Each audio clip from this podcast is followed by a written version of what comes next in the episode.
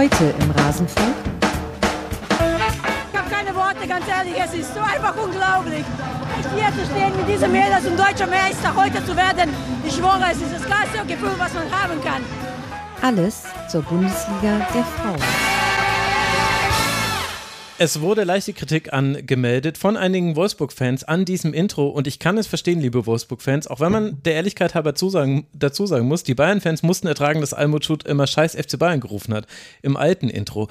Folgendes Angebot an euch: Schickt mir neue O-Töne, die universal verwendbar sind, die nicht äh, nur an einem Spieltag funktionieren und dann baue ich sehr gerne ein neues Intro. Ich schaff's bloß, ansonsten nicht. Und damit hallo und herzlich willkommen hier im Rasenfunk. Wir wollen heute sprechen über die Bundesliga der Frauen, über den siebten Spieltag. Ich freue mich sehr, dass ihr eingeschaltet habt, trotz oder gerade wegen dieses Intros. Mein Name ist Max Jakob Ost. Ich bin der Edgenetzer auf mastodon.social und auf Blue Sky und ich freue mich hier eine altbewährte Runde zu haben haben. Immer wieder treffen wir uns in dieser Konstellation und es wird immer schöner. Schön, dass Helene Altgeld hier ist. Hallo Helene. Hallo. Schön, dass du da bist und ich stelle fest, der Elisa Sens Fanclub er ist vollzählig, denn auch Martin Piller ist hier. Hallo Martin. So sieht's aus. Grüß dich. Grüß ja, euch sehr, sehr schön, dass wir über den Spieltag sprechen. Es ist jetzt die Sendung Nummer drei an diesem Wochenende. Nein, die Sendung Nummer vier sogar. Also, wenn ihr mit dieser Sendung hier fertig seid, dann geht doch mal auf rasenfunk.de. Da könnt ihr noch viele andere Sachen hören. Wir haben unter anderem gesprochen mit Mara Pfeiffer über den ersten FSV Mainz 05 bei den Männern. Wir haben gesprochen natürlich auch über den elften Spieltag bei den Männern und es ist ein Tribünengespräch erschienen zu Israel, Palästina und den Auswirkungen auf den Fußball mit Felix Tamsud. Auch das möchte ich euch sehr empfehlen, aber erst hört ihr natürlich diese Folge, beziehungsweise nein, ihr macht bitte drei Dinge. Erst diese Folge hören. Als zweites dann bitte den Rasenfunk unterstützen, denn wir sind allein crowdfinanziert, rasenfunk.de slash supportersclub und als drittes dann dürft ihr die weiteren Sendungen hören. Ist das ein Plan? Ich glaube schon. Legen wir los. Wir wollen jetzt über die Spiele äh, sprechen dieses siebten Spieltags und wie immer haben wir sie aufgeteilt. Das heißt, jeder von den Gästen hat drei Spiele gesehen und ich natürlich alle drei. Und wir beginnen mit dem, was wir jetzt gerade, wir nehmen am Montagabend auf, verfolgen durften, nämlich Köln gegen Hoffenheim. Und das war am Ende, Helene, ein Fest der Standardsituation. Das 1 zu 0 für Hoffenheim schon nach 42 Sekunden fällt nach einem Einwurf und Flanke. Mara Albert trifft per Kopf. Dora Zeller kann dann in der 13. Minute ausgleichen nach einer Ecke.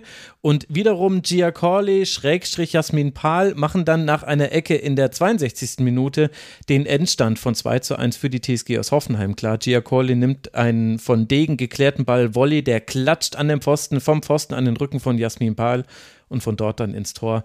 Also man kann es als Eigentor werten, man kann es aber auch als schönen Schuss von Corley werten. Fest steht aber auf jeden Fall, Hoffenheim hat gewonnen, konnte damit unter anderem ausnutzen, dass Eintracht Frankfurt nicht gewinnen konnte an diesem Spieltag und ist damit weiter auf Rang 3. Wie haben dir denn beide Teams gefallen? Ich muss sagen, dass ich da mal auf Martin abgeben muss. Ich glaube, er hat nämlich das Spiel übernommen. Habe ich mir das ähm, gleich falsch aufgeschrieben. Ja, das so ist ja fantastisch. Das ist ja wirklich ganz fantastisch. Und bis zuletzt hast du dein Pokerface bewahrt. Meine Güte, hier steht ja sogar ein riesiges M in meinen Notizen. Also dann gebe ich die Frage natürlich weiter. Ja, dann übernehme ich doch. Ja. Ist doch kein Problem.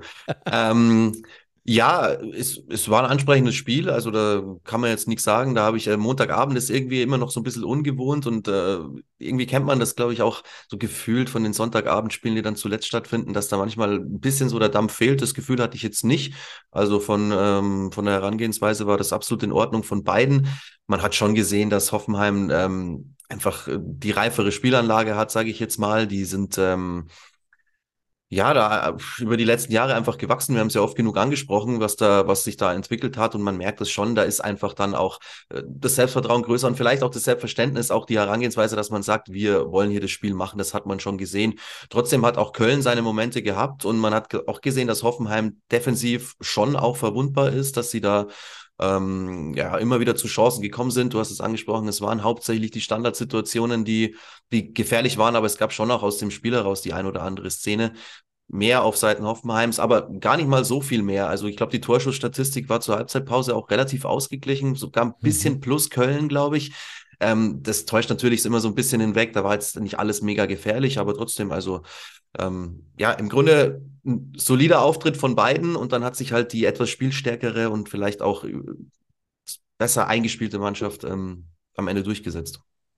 Also 15 zu 12 Schüsse waren es aus Sicht von Hoffenheim. 3 zu 3 Torschüsse aber mhm. nur. Das heißt, äh, beide mhm. hatten viele Abschlüsse, aber wenig davon ging es auf Tor. Und wenn man so will, war ja nicht mal das, der Siegtreffer, der ging ja auch nicht aufs Tor. Streng genommen tatsächlich, zumindest in der Statistik Stimmt. wird er nicht Wurde aber auch immer schwieriger durch den Wind dann tatsächlich ja. die Bälle aufs Tor zu bringen. Ne? Also das war schon ähm, war in der zweiten Hälfte vor allen Dingen dann grenzwertig, wie es da gepfiffen hat. Aber mein Gott, was soll man machen? Muss man natürlich trotzdem weiterspielen. Also extremer Wind und man hat es ja auch bei einigen Ecken äh, gesehen, wenn die mhm. hochgeschlagen mhm. wurden, dass die Torhüterinnen beide dann Probleme hatten, die Bälle da zu kalkulieren. Dazu muss man ja noch sagen, Tofekovic äh, verletzt und ist nicht rechtzeitig mhm. fit geworden. Von Schrader hat ihr Bundesliga-Debüt gemacht im Tor von Hoffenheim und hat auch äh, unmittelbar nach dem 1 zu 1 einen Fehlpass gespielt, wo sie, glaube ich, wirklich froh sein kann, dass da Sharon Beck beim Schuss dann so ein bisschen wegrutscht und der dann nur mhm. die Latte touchiert. Wie hat sie dir darüber hinaus gefallen, jetzt abgesehen von diesem einen Fehler?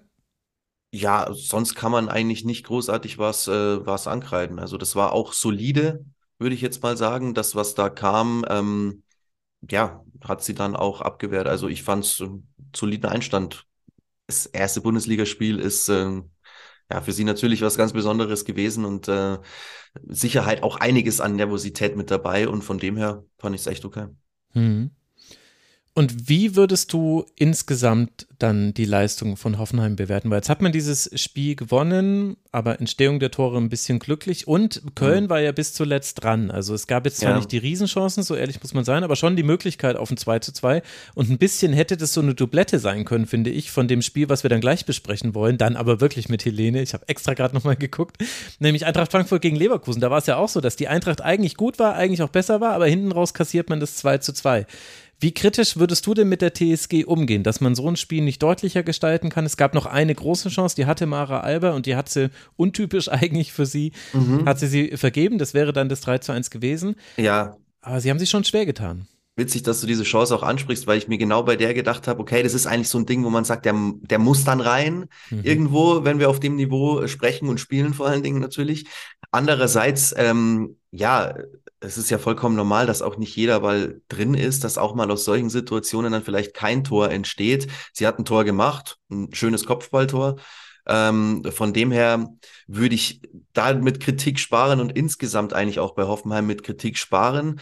Ähm, weil wir, wir sprechen immer noch von einem Auswärtsspiel, wir sprechen von einem Auswärtsspiel in Köln, da ist eine gute Stimmung, die sind auch zu Hause durchaus in der Lage, was, was mitzunehmen, haben auch in dieser Saison schon gezeigt, dass sie, dass sie was mitnehmen können. Ähm, dass sie natürlich den Mittelfeldplatz anpeilen. Von dem her finde ich, wenn man da am Montagabend 2 zu 1 gewinnt, ist das absolut in Ordnung für die TSG Hoffenheim und dann würde ich jetzt nicht nachfragen oder noch nachhaken, hätte das noch höher sein können. Ich denke auch, dass es vielleicht noch die ein oder andere bessere Chance tatsächlich hätte geben können.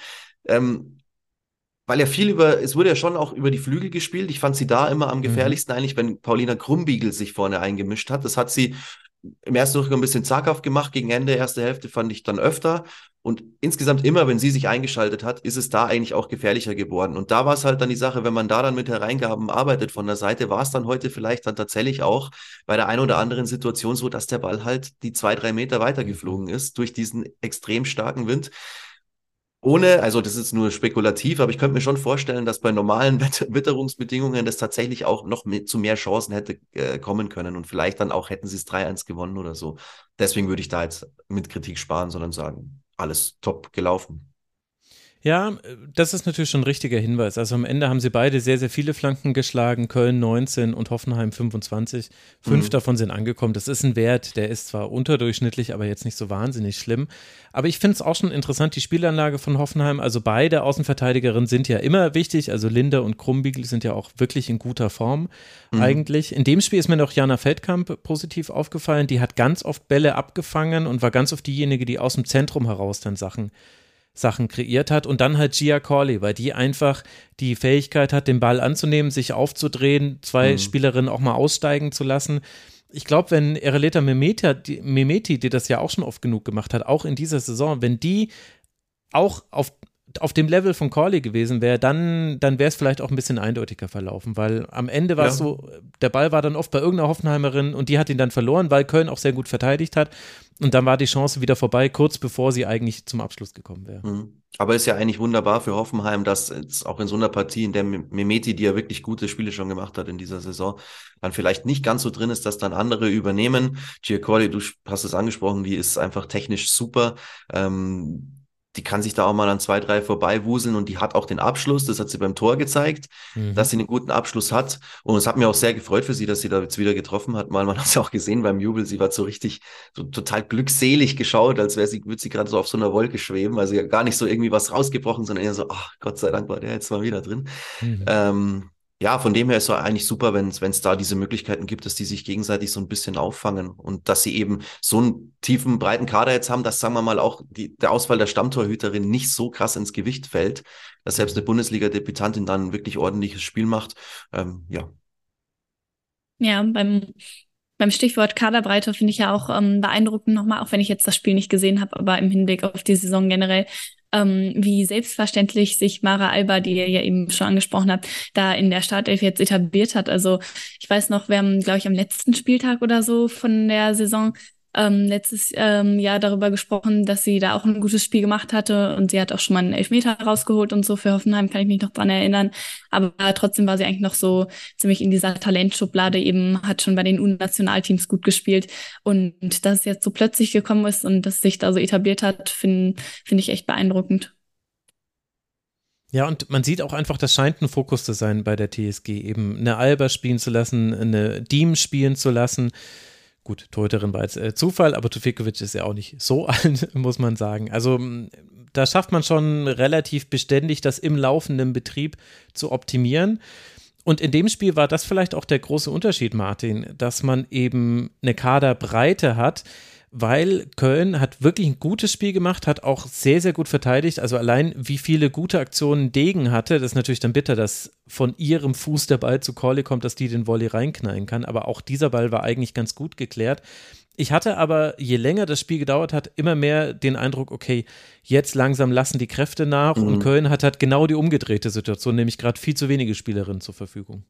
Mhm. Ja, ist, ist mir auch auf jeden Fall als Faktor aufgefallen, dass hinten raus die Fitness da ein bisschen gefehlt hat das war halt das Problem. Wenn sie es jetzt, wenn sie 1-1 gestanden hätte, hätten sie es irgendwie vielleicht noch über die Bühne gebracht, aber sie mussten ja quasi nochmal agieren. Sie waren 2-1 hinten und das war halt dann einfach nicht mehr drin. Das ist dann wahrscheinlich auch einfach wieder ein Lernprozess auch bei Köln. Ich meine, da spielen jetzt auch Spielerinnen mit, mit Vogt, mit Donhauser, mit Schimmer, die letzte Saison noch nicht die ganz große Rolle gespielt haben, die aber, finde ich, äh, total Potenzial haben und das auch schon gezeigt haben in dieser Spielzeit. Aber das, mhm. man kann das vielleicht jetzt noch nicht erwarten, dass das Woche für Woche so geht. Letzte Woche in Nürnberg zum Beispiel haben die alle das Potenzial abgerufen. Da war der Gegner natürlich ein anderer, aber ähm, ja, da war es ein wirklich gutes Spiel von allen denen, die ich auch gerade aufgezählt habe, auch wenn Donhauser da, glaube ich, nur eingewechselt wurde. Ähm, aber da kam ja dann auch ähm, Lotta Cordes zum Beispiel noch dazu, neben, neben Vogt im, im defensiven Mittelfeld. Kann man vielleicht einfach nicht erwarten, dass das jetzt jeden Spieltag dann wirklich ähm, bis zum Schluss äh, so funktioniert, aber ich denke, das ist ähm, auch für Köln heute ein Spiel gewesen, was okay war, dass man halt unglücklich dann verliert. Hätte auch unentschieden ausgehen können. Aber ähm, ja, haben nächste Woche wieder die Möglichkeit, ich weiß gar nicht, gegen wen sie spielen. Hast du am Zettel? Gegen Freiburg auswärts. Ja, da ist doch was drin. Das ist das Nachbarschaftsduell tatsächlich. Köln auf mhm. Rang 8 mit 9 Punkten, Freiburg auf Rang 9 mit 8 Punkten. Also das könnte sehr wichtig sein. Bisher muss man sagen, Köln hat immer die Aufgaben, die wo man sagen würde vor dem Spiel, also da solltet ihr gewinnen, die hat man gewonnen. Man hat gegen beide mhm. Aufsteiger gewonnen, Leipzig und Nürnberg und auch gegen den MSV Duisburg, der ja aktuell ja. auch Tabellenletzter ist. Das reicht dann am Ende des Tages oder am Ende der Saison wahrscheinlich. Also wenn du diese sechs Spiele gewinnst, hast du 18 Punkte, wirst wahrscheinlich nicht absteigen. Genau. Also genau, genau andersrum als Freiburg eigentlich. genau, exakt. Stimmt. Exakt. Ja, ja voll. Ja, Freiburg ist sowieso nochmal ein Phänomen, äh, wo, aber da reden wir ja dann äh, gleich nochmal ausführlicher drüber. Also für Köln geht es jetzt dann zum SC Freiburg, danach noch gegen die SGS Essen im DFB-Pokal auswärts, bevor dann die Länderspielpause reinhaut. Für die TSG aus Hoffenheim, die wie gesagt mit 14 Punkten jetzt Tabellendritter ist, geht es jetzt dann zu Hause gegen die SGS, bevor man dann zu Hause gegen Rasenballsport Leipzig im DFB-Pokal antreten wird. Und dann in die Länderspielpause geht. Ganz interessant, aus der Länderspielpause heraus wird dann Hoffenheim in Frankfurt spielen werden. Mhm. Also das Duell der potenziellen Platz 3 Kandidaten.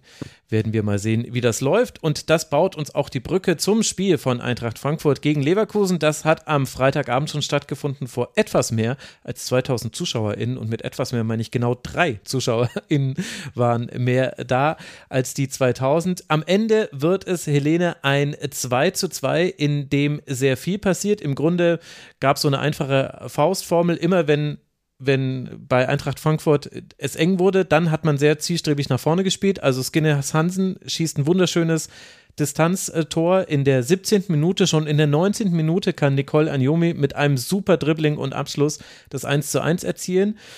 Dann kann sie in der 66. Minute sogar das 2 zu 1 nachlegen, aber anders als Hoffenheim bringt eben Eintracht Frankfurt dieses Spiel nicht über die Zeit. In der 88. Minute schießt Estrella Merino González mit ihren 16 Jahren und allerdings 356 Tagen, also fast 17, 17 Jahren, schießt sie tatsächlich das 2 zu 2 und Leverkusen nimmt hier den Punkt mit und Frankfurt gibt noch zwei Punkte, die man schon in der Hand hielt, gibt man noch ab.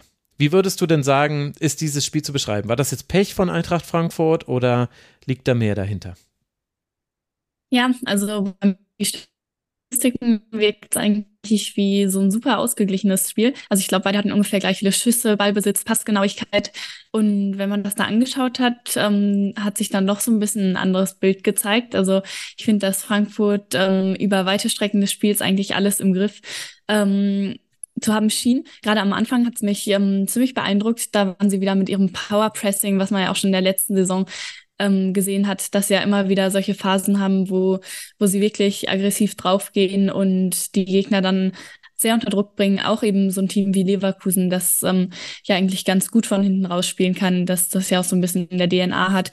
Und da haben sie echt Bayer ziemlich ähm, in Bedrängnis ge gebracht, finde ich. Auch eben Spielerinnen, die sonst ähm, ballsicher sind vielleicht jetzt nicht der beste Tag ähm, heute für den Elisa Sens ähm, bei ähm, Fanclub, weil sie hatte da nämlich auch ein paar uncharakteristische ähm, oh, ja. Ballverluste. Mhm. Mhm. Und ja, das ähm, war am Anfang schon ziemlich gut von Frankfurt, finde ich. Und dann kam eben völlig aus dem Nichts dieses 1 zu 0 für Leverkusen. Ähm, dann direkt der Ausgleich. Und ja, danach war es so ein bisschen zerfahrener, finde ich. Leverkusen war dann vielleicht nicht mehr ganz so naiv wie am Anfang. Also zu Beginn man, finde ich, schon noch sehr gemerkt, dass sie trotz dieses Pressings eben noch ihren Ansatz beibehalten wollten und flach spielen wollten. Und damit haben sie sich aber in der einen oder anderen Situation eben auch keinen Gefallen getan. Und ja, dann waren sie vielleicht so ein bisschen pragmatischer. Aber ja, ich finde trotzdem hatte Frankfurt über, über weite Strecken eigentlich alles im Griff und ja, wird, muss ich es da schon vorwerfen, die, die drei Punkte jetzt nicht mitgenommen zu haben. Ich glaube, ich bin da ein bisschen kritischer mit äh, Frankfurt, weil, also Leverkusen hat wirklich, wie du es gesagt hast, man hat seinen Stil durchziehen wollen und hatte da, man hat immer wieder aufgebaut übers Zentrum und da haben Kögel und Sens wirklich schmerzhafte Ballverluste äh, gehabt, das muss man sagen. Irgendwann, beide haben dann, haben sich drauf angepasst, also beide haben sich ins Spiel zurückgebissen. Ich fand, dass dann Kögel eigentlich letztlich mit die beste Leverkusenerin war und auch Elisa Sens war in der zweiten Hälfte besser. Aber was Eintracht Frankfurt angeht, gibt es eine Sache, die mich an der SGE stört und das äh, ist auch so ein bisschen so mitgenommen aus der letzten Saison auch schon. Immer wenn sie müssen, dann können sie. Und dann hören sie aber auf. Und so war es bei diesem Spiel auch. Äh, sie, sie starten so halbwegs okay, geraten in Rückstand mit einem Traumtor, doof gelaufen, das kann jedem passieren. Dann spielen sie richtig gut, erzielen das 1 zu 1 sofort danach und dann haben wir keinen Abschluss mehr. Bis bis zur Halbzeit eigentlich. Ganz am Schluss gibt es noch einen Schuss von Barbara Dunst. Kurz vor der Halbzeit, dann Halbzeit.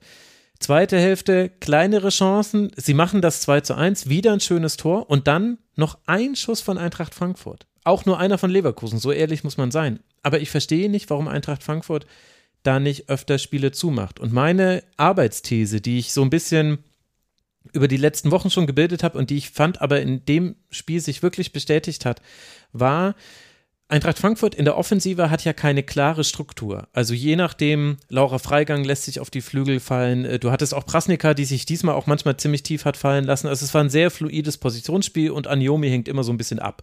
Also auf einem der Flügel oder geht mal in den Halbraum.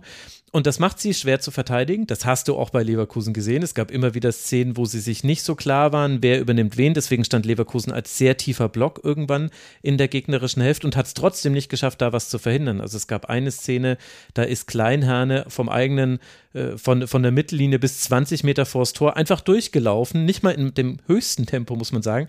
Und da war einfach keine Leverkusener Gegnerin, weil die alle damit zu tun hatten, irgendwelche von diesen 1000 Frankfurterinnen abzudecken, die halt so ihre Position verändern. Aber was ich finde, was passiert mit diesen Positionswechseln ist, dass viele Dinge Zufall sind bei Eintracht Frankfurt. Also, wie kommen sie in den Strafraum? Ja, manchmal über die Flanke, manchmal spielen sie es über den Halbraum, manchmal kommt Prasnika entgegen und kann dann aufdrehen. Und alle diese Dinge funktionieren immer mal wieder aber halt nicht systematisch. Und wenn sie den Ball verlieren, ist Gegenpressing auch dann Zufall, ob das gut klappt oder nicht. Und ich habe das Gefühl, dass Eintracht Frankfurt das in solchen Spielen schadet, gegen einen solchen Gegner wie Leverkusen, dass man zu wenig Struktur hat und dass man sich selbst manchmal, glaube ich, ein bisschen verwirrt mit diesen ganzen Positionswechseln und deswegen nicht beständig konstant in den Strafraum reinkommt, weil das ist immer noch ein Riesenthema. Es sind Flanken, Standards sind auch ganz gut bei Eintracht Frankfurt und hin und wieder mal eine gute Aktion. Aber wenn ich mir das mit anderen Top-Teams vergleiche, dann sehe ich bei Hoffenheim mehr Struktur und bei Bayern und Wolfsburg, ja, schwieriger Vergleich, aber es sind halt die Teams, mit denen muss ich Eintracht Frankfurt vergleichen, wenn man wachsen will. Die sind da deutlich besser. Langer Monolog meinerseits. Ich weiß nicht, ob du dazu Gedanken hast. Mm, ja, ich würde schon weitestgehend zustimmen. Also ich meinte ja eben, dass sie, dass sie es über ähm, weite Strecken im Griff hatten. Aber sie haben eben selten diese, diese Gefahr wirklich ausgestrahlt. Also sie haben immer schön hin und her gekickt, aber dann eben im letzten Drittel wurde es dann noch ein bisschen mager. Also wie du schon sagst, viele, viele Flanken, so ein bisschen Eintracht Frankfurt. Ähm, viele von denen waren auch gar nicht so schlecht eigentlich, aber ja, ähm, sind dann eben trotzdem nicht so wirklich angekommen, weil natürlich nicht so die ganz großen Kopfballspielerinnen hat. Also es ist da vielleicht jetzt auch nicht die, die allerbeste Strategie. Und ich weiß, ich weiß nicht, du meinst, bei den Standards waren sie eigentlich ganz gut. Ich fand sie jetzt nicht so überzeugend. Und ich hatte auch nochmal da in diese Statistiken geschaut von, von Opta, die gibt's ja, glaube ich, immer. Und ähm, die haben, glaube ich, den, den geringsten Anteil der Standards am insgesamten Expected Goals Wert. Ja, das stimmt, ähm, ja. Als ich es gesagt ja, habe, ist es mir auch das ja eigentlich ein bisschen mehr ja. bisschen auch kreieren könnten. Ja, also es war vor allem Anjumi irgendwie, die, die da auch für Gefahr gesorgt hat. Ich finde, sie hat echt ein sehr gutes Spiel gemacht. Die zwei Tore, das eine davon natürlich Wahnsinn, aber auch sonst wurde sehr oft ge gesucht, immer mit langen Bällen. Ja, aber ansonsten war es irgendwie ein bisschen schwierig bei Frankfurt. Und ich finde, es war auch so eine Art trügerische Sicherheit irgendwie. Sie hatten mhm. zwar den Ball und alles und es wirkte alles gut und vielleicht hat Leverkusen sie da auch so ein bisschen eingelullt, ähm, weil manchmal ging es dann doch ziemlich schnell, finde ich. Ähm, dann kam irgendwie eine Seitenverlagerung und plötzlich ähm, sah es dann noch etwas gefährlich aus. Und ja, ich glaube, dieses Tor in der 88. Minute, das musst du nicht kassieren. Aber ja, ist dann schon auch eine Bestrafung, eben, dass du dann nicht den Deckel ähm, irgendwie drauf machst und eben auch nicht so die größten Chancen erarbeitest. Also ist ja jetzt nicht so gewesen, als wäre nur die Chancenverwertung das Problem ähm, von Frankfurt. Ich fand es ganz spannend, dass Tanja Pavulek nach dem Spiel gesagt hat, ähm, sie hatte den Eindruck, dass Frankfurt den Ball ein bisschen ins Tor dribbeln wollte. Und sie hätten stattdessen lieber mal den Abschluss etwas öfters suchen ähm, sollen. Ich weiß nicht, ob ich da so zu 100 Prozent mitgehe, mhm. weil ja, es war eben nicht nur der Abschluss das Problem, sondern vor allem auch das, ähm, das Aufbauspiel, wie du schon sagst, davor, dass so ein bisschen die Struktur fehlte, dass es so ein bisschen willkürlich wirkte in manchen Situationen. Ja, und ich fand sogar, dass manchmal sogar der Abschluss eher das Problem war. Also gerade in der zweiten Hälfte, da hatte man ja sehr tiefen Ballbesitz, aber da gab es eben sehr viele Flanken. Es kam übrigens von 26 Flanken genau eine an. Das ist eine Flankenquote von 4 Prozent.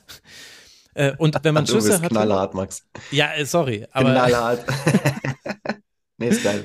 Das, äh, das, äh, es tut mir leid. Ich habe es im Spiel gesehen und dann gucke ich mir die Statistik auch nach. Mhm. Und dann gab es eben sehr, sehr viele Distanzschüsse. Und das ist generell so, dass Eintracht Frankfurt oft aus der Distanz schießt. Es gibt kaum ein Team, was im durchschnittlichen höhere Entfernung zum Tor hat. Also Duisburg ist, glaube ich, so eins, was noch höher ist. Aber das hat andere Gründe, dass Duisburg von so weit weg stinkt.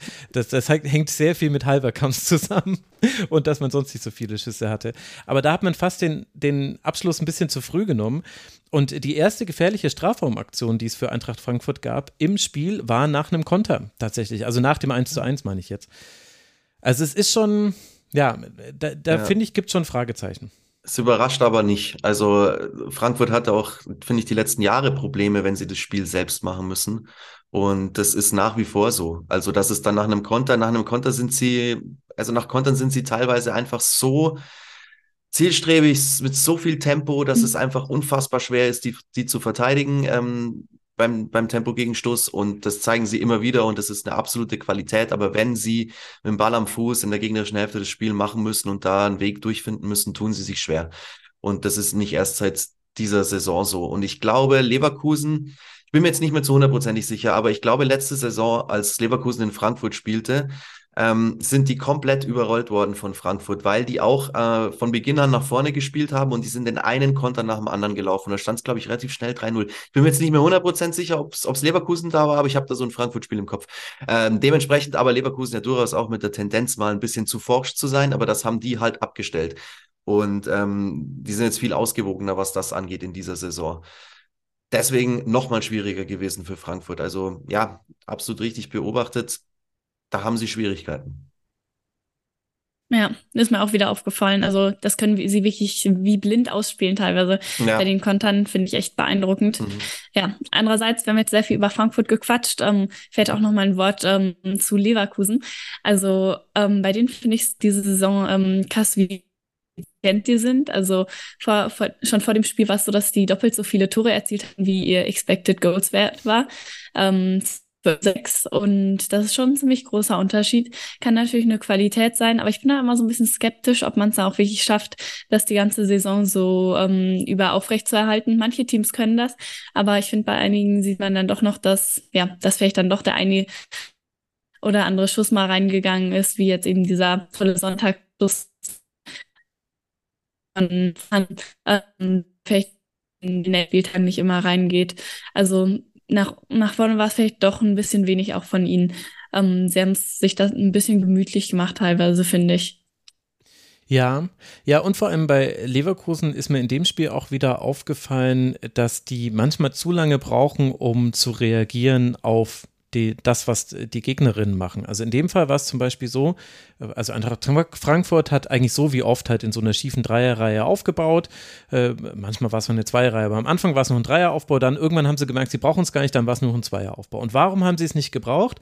Weil Leverkusen in Unterzahl angelaufen ist. In einem 1-2 sind sie angelaufen und haben aber nie Druck bekommen. Also wirklich nie. Es gab keine einzige erfolgreiche Pressing-Aktion und Eintracht Frankfurt hat sich da total entspannt durchgespielt. Und dann waren immer schon mal die, die erste Reihe war überspielt. Und das hat wirklich eine ganze Weile gebraucht in der ersten Hälfte, bis die das mal gelassen haben. Und weil, weil dann musst du nicht so hoch anlaufen. Dann kannst du das Mittelfeldpressing machen. Oder wenn du hoch anläufst, dann müssen alle Gegnerinnen bezogen rausschieben. Das haben sie gar nicht gemacht in dem Spiel.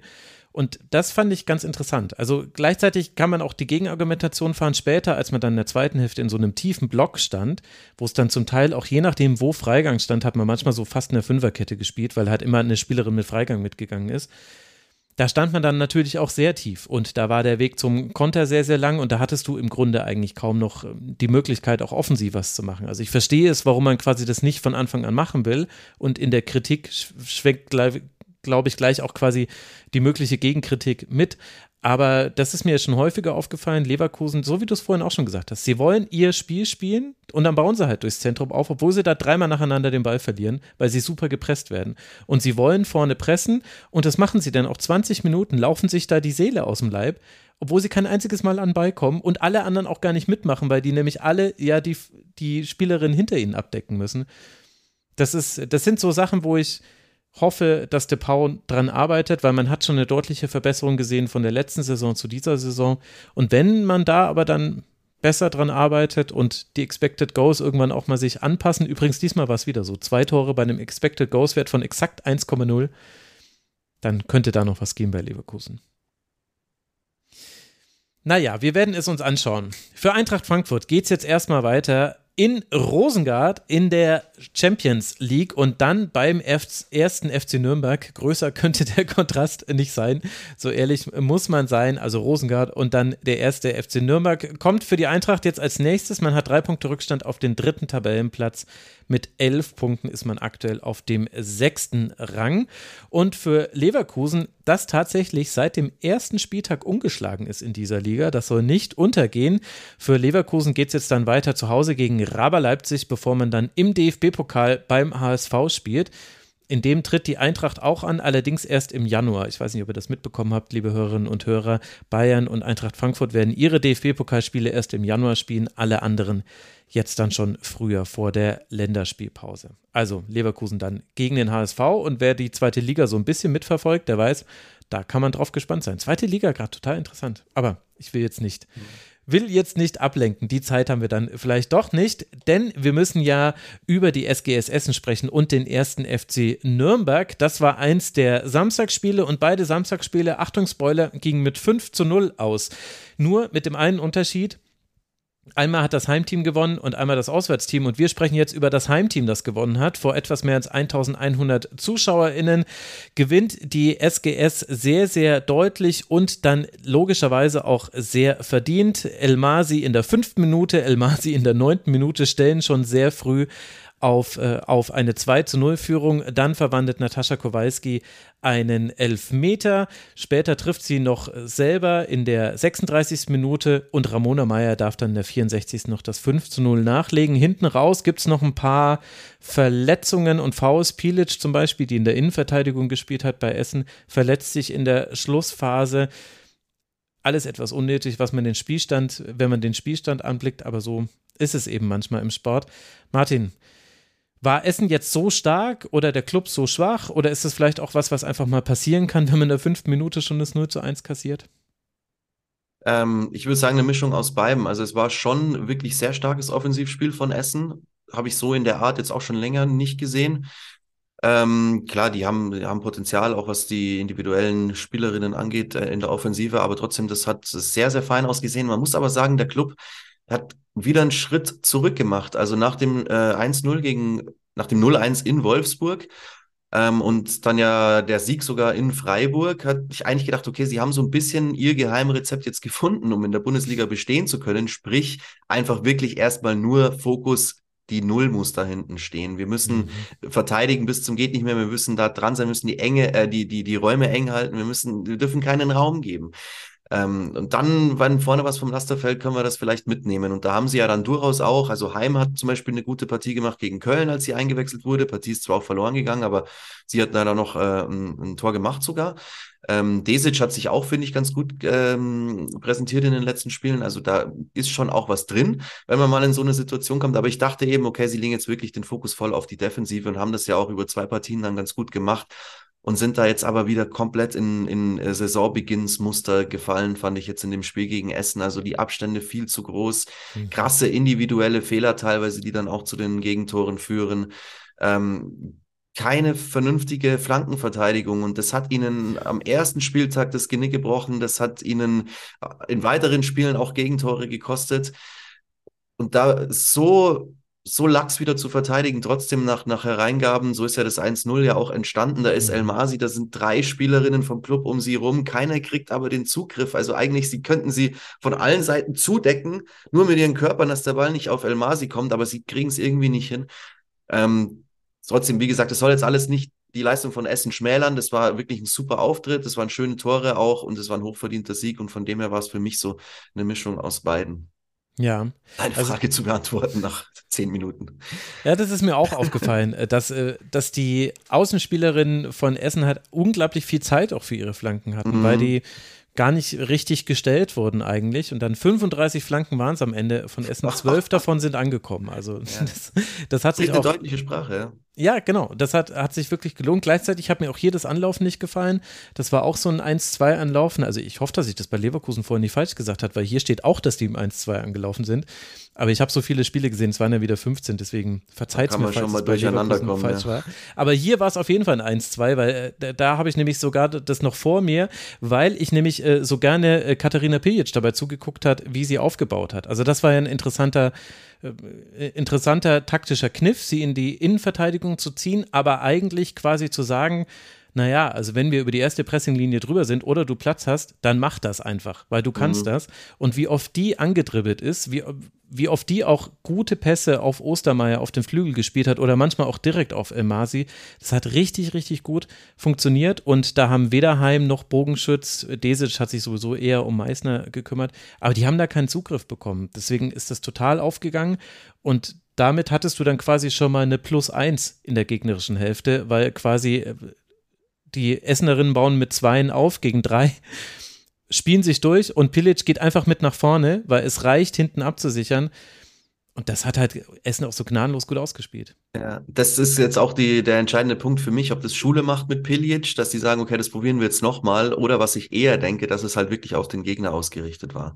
Weil damit mhm. zu rechnen war, dass diese Möglichkeit da ist, dass da nicht ähm, zwingend immer vier Spielerinnen oder dass halt im Endeffekt Meißner reicht, dann als Absicherung in diesem, äh, in dieser Konstellation, weil halt eben Nürnberg vielleicht doch erkannt hat, okay, Defensive, wir müssen schauen, dass wir zu Null spielen. Anders werden wir vermutlich äh, nicht überleben können in der Liga.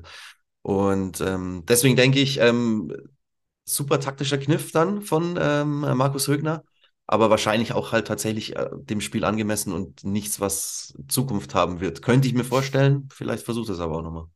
Ja, ich meine, es war generell einfach eine sehr, sehr gute Leistung von Essen. Also auch Sterne und Pucella, wie die ihren Flügel einfach dominiert haben. Das war also Mai, die war damit einfach überfordert. Das äh, gab es auch, glaube ich, einen, einen ziemlich äh, doofes Foul, ähm, wenn ich mich gerade richtig erinnere. Also die waren einfach richtig stark. Elmasi haben wir gerade schon angesprochen. Pfluger hat das auch sehr, sehr gut gemacht. Pfluger war dann oft die, die auch den Aufbau übernommen hat, aber lieber oft dann tief geblieben ist. Auch nicht das ganze Spiel über, als es dann 4-0 stand, dann ist sie auch mal ein bisschen weiter mit nach vorne gegangen. Aber die erste Hälfte, die war ja brutal. 17 zu 1 Schüsse, 8 zu 1 Torschüsse, ja. vier Aluminiumtreffer allein in der ersten Hälfte. Und wir reden ja über die Hälfte, in der man ja auch vier Tore erzielt hat. Also es hätte richtig, richtig finster werden werden können für einen Club. Eigentlich ist er damit sogar noch ganz gut weggekommen. Ja, denke ich auch. Also es hat halt viel gepasst und es war, wie gesagt, auch einfach der Tatsache dann doch auch geschuldet, dass wie du schon angesprochen hast, auf dem Flügel keine vernünftige Verteidigung war und teilweise haben sie es ja dann nicht nur für die unzähligen Flanken, die du ja gerade schon angesprochen hast, äh, verwendet, sondern haben es halt auch ähm, dann auf die Art gelöst, dass sie zur Mitte gezogen sind. Einfach mit dem Ball am Fuß. El Masi bei ihrem zweiten Tor war es so, äh, kriegt keinen Druck auf dem, auf dem Halbflügel, zieht dann in die Mitte an zwei, drei Gegenspielerinnen vorbei, schießt ihn ins kurze Eck. Also, ähm, nee, ins lange Eck, glaube ich, war es? Der Abschluss dann. War ins lange Eck. Mhm, ja. äh, wie auch immer. Ähm, ja, da war einfach viel Platz da und das haben sie halt eiskalt ausgenutzt. Und jetzt hast du, haben wir schon die ganzen Personalien angesprochen, Pilic, ähm, die rechte Seite Sterner Pulcella, El Masi und eigentlich die, die Hauptpersonalie, die für mich rausgesprungen ist, aber noch gar nicht drüber ja. geredet. Gell? Und trotzdem bis jetzt war es schon so gut. Ja. ja, jetzt müssen wir über Natascha Kowalski reden. Ja. Das ist äh, also fantastisches äh, Spiel gemacht, mhm. auch mit einer kuriosen Szene. Also das 4 zu 0, da will Krammer den Ball lang schlagen, Meier blockt den Schuss und Kramer fängt ihn direkt, aber sie steht halt leider weit vor dem Strafraum. Deswegen gibt es Freistoß und quasi die ganze Szene wäre bis dahin nur kurios gewesen und na Gott sei Dank ist das kein Rot, sondern nur Gelb heutzutage. Es gab mal Zeiten, da gab es für sowas dann auch Rot. Und aber ähm, ist ja. es tatsächlich so, dass es keine Rote geben darf? Weil es ist ja eigentlich die Verhinderung einer klaren Täuschchance, oder? Nee, ja, dadurch, dass, wenn der Pass zu jemandem gekommen wäre oder jemand Kontrolle über den Ball gehabt hätte und an okay. dir vorbeigegangen wäre. Okay. Aber weil der, quasi der Ball wäre ins okay. Nichts gegangen, deswegen fand ich es okay, mhm. da nur gelb zu geben. Mhm. Ja, und dann nimmt halt Kowalski, nimmt sich halt diesen Freistoß und trifft mit einem Traumtor zum 4 ja. zu 0 und man denkt sich so, ja gut, also, und da hatte sie ja noch nicht mal ihre Hackenvorlage gemacht. Die ja, also Hackenvorlage also zum 5 zu 0. Ich meine, was soll denn das? Also, das ah. ist ja, also fantastisches Spiel. Ja. ja, wirklich frech. Und das ist gerade das Geile daran. Also ganz ehrlich, wenn wir äh, uns irgendwann entschließen, äh, einen weiteren persönlichen Fanclub aufzumachen. ja, ist einfach, ist einfach geil. Es ist einfach super, das anzuschauen. Es macht so Spaß, ähm, wenn da eine so raussticht mit solchen Aktionen. Der Freistoß genial, perfekt. Aber dieses Hackending, finde ich persönlich, ist eigentlich noch höher zu werten, weil sie ist da in einer Drucksituation, sie weiß, sie kann abschließen mhm. und sie hat die Ruhe weg und sie riecht Ramona Meyer hinter sich und legt ihr den Ball mit der Hacke in einen freien Raum vom Allerfeinsten. Da ist drei Meter Platz in alle Richtungen und sie kann ihn locker reinschieben. Also, ja. Ja, Ohne also Worte. Ja, das dachte ich mir auch bei den Highlights. Ach, da habe ich jetzt vielleicht doch echt was verpasst. also hat mir auch echt letzte Saison schon, schon gut gefallen in vielen Spielen und zusammen mhm. mit Pedic. Also wirklich, man kann es nicht oft genug sagen, aber echt Respekt an Essen nochmal ähm, da bei der beim Scouting und dann, was eigentlich vielleicht genauso schwierig ist, dann eben, wie sie es konstant immer noch schaffen, diese Spielerin besser zu machen. Übrigens, wo wir gerade bei kuriosen Freistößen waren, ein kurzer Einwurf, habt ihr das mitbekommen bei der amerikanischen ähm, Liga? Ähm, auch letztens, da war ja das Finale und da gab es dann auch einen Freistoß in der Nachspielzeit und die Torhüterin musste dann schon ausgewechselt werden, ähm, musste dann vom Platz ähm, von Gotham, da musste eine Mittelfeldspielerin äh, ins Tor. Naja, das war auch sehr witzig. Nee, ich habe tatsächlich nur die Megan Rapinoe-Verletzung mitbekommen in der dritten Minute mit dem Achillessehnenriss. Das war dramatisch äh, genug. Also Kowalski, äh, fantastisches Spiel, holt ja auch quasi den äh, Elfmeter raus, den sie selber dann verwandelt. Übrigens da finde ich, dass Lara Schmidt Glück hatte, dass sie nicht rot gesehen hat, weil ich habe da ja. keinen Ballbezug gesehen bei nee. dem Foul. Du auch nicht. Nee, also deswegen, ich habe es mir eigentlich gedacht, eigentlich für mich waren es zwei rote Karten. Ähm, jetzt, wo du das so ein bisschen erläutert hast mit dem, da muss der Pass irgendwie kommen oder da muss eine, kann ich das verstehen mit diesem Handspiel. Ähm, aber da kann ich es eigentlich nicht verstehen, weil da ist eigentlich die Regel klar. Natürlich ist es immer noch mega hart, zusätzlich zu einem Strafstoß eine rote Karte zu geben. Aber wenn, wenn die Schiedsrichterin an den, an den Regeln geblieben wäre, dann ist es eine klare rote Karte. Auf jeden Fall. Ja, ich muss auch insgesamt sagen, hat mir da Melissa Joos hinten raus auch nicht gefallen. Also es gab ja noch diese zwei deutlichen Fouls, einmal Meier gegen, äh, nee, Mai gegen Meier, so ist es richtig. Mhm. Die ist ja echt übel auf den Fuß getreten. Nee, Meier ist Meier auf den Fuß getreten. Sowas. Richtig, Entschuldigung. Jetzt war es. Also, die Essenerin ist der Nürnbergerin Mai auf den Fuß getreten und hat dafür nicht mehr gelb gesehen. Und das war richtig heftig. Das war ein richtig heftiges Stempeln. Und kurz danach äh, hat Desic eben Piljic äh, gefault, die dann auch verletzt raus musste. Also, Essen hat dann in Unterzahl, beziehungsweise dann in Gleichzahl, weil dann Desic wegen einer Kopfverletzung raus musste. Also mit 10 gegen 10 ging dieses Spiel zu Ende, so wie ich es gesehen habe. Und sie hat für beide Aktionen nicht mehr gelb gesehen. Und vor allem bei dieser zweiten Aktion dachte dachte ich mir, ja, wenn du vorher, weil das war beides an den Seitenlinien, beides beim Stand von 5 zu 0 logischerweise, da hatte ich so das Gefühl, ja, hättest du vielleicht mal die gelbe Karte gezeigt, damit für alle klar ist, ey, lasst uns das jetzt hier noch ordentlich äh, nach Hause bringen, nicht überdrehen. Das fand ich schade, dass das dieses Spiel noch beeinflusst hat. Ja, ja, vielleicht ist es auch einfach äh, dem geschuldet, dass ja wirklich, also normalerweise gibt es ja solche äh, brutalen Fouls oder sowas, sehen wir ja wirklich mega selten eigentlich. Und wenn sie zustande kommen, sind sie meistens nicht absichtlich, sondern irgendwie durch so einen blöden Zufall oder so. Vielleicht die Intention von der Schiedsrichterin zu sagen, hey, da mache ich jetzt gar kein Fass auf, wir sind eh fast durch, das Ding ist entschieden, da, da, da greife ich jetzt nicht mehr härter durch, aber eben vielleicht auch vor dem Hintergrund, so eine gelbe Karte soll ja abschrecken, sowas soll nicht passieren und sowas passiert ja eben in der Frauenbundesliga, finde ich eh mega selten. Aber natürlich, du hast jetzt natürlich das Argument, dass dann zwei Fouls quasi noch hinten raus waren, die dann schon auch äh, ein bisschen verletzungsgefährdend waren. Ähm, ja, hätte man durchaus auch dann noch eine gelbe. Wie viele gelbe gab es in dem Spiel? Zwei, drei? Na, es gab schon einige. Also insgesamt ja, waren es fünf, glaube ich. Glaub ich. Fünf also sogar. Vier für vier. Essen und eine für, nee, zwei, sechs sogar, plus noch eine für Ostendorf, also sieben. Ah, ja, ja, ja, ja, krass. Ja, eigentlich stimmt, wahrer stimmt. Kartenhagel. Vielleicht wollte ja, stimmt, dann hätte man, ja, kann auch sein. Ja, schwierig, kann man schwierig reinschauen in so eine Schiedsrichterin. Ja, es ist ja auch äh, schwierig, äh, wenn, gerade wenn sowas an der Seitenlinie passiert, da bist du auch als Schiedsrichterin nicht immer perfekt positioniert, aber da kann eigentlich die vierte Offizielle und äh, die auf der Seite befindliche mhm. Assistentin helfen es sind jetzt Details, ist mir nur aufgefallen und ich hoffe halt, dass Piet sich nicht äh, stärker verletzt hatte, genauso wie ich hoffe, dass es Desic äh, wieder besser geht. Also Desic, die hatte wirklich offenbar einen Brummschädel, einen richtigen. Hoffen wir, dass, äh, dass das gut behandelt wird und Piet, ja, das sah schon nach einer Verletzung aus. Ich hoffe, dass der Schein trügt, weil das wäre sehr schade, gerade nach diesem Spiel. Und auch deshalb, weil Essen jetzt durch die Tordifferenz die Eintracht überholt hat, deswegen auf Rang 5 gespringt. Elf Punkte hat jetzt die SGS und hat ja seit dem Bayern-Spiel auch nicht mehr verloren. Also vier Spiele in Folge jetzt schon ungeschlagen. Es geht es dann weiter zur TSG aus Hoffenheim, bevor man zu Hause gegen den ersten FC Köln im DFB-Pokal spielt. Und für den ersten FC Nürnberg ist die Situation natürlich ein bisschen anders. Ein Sieg hat man bisher, das war das 2 zu 0 beim SC Freiburg.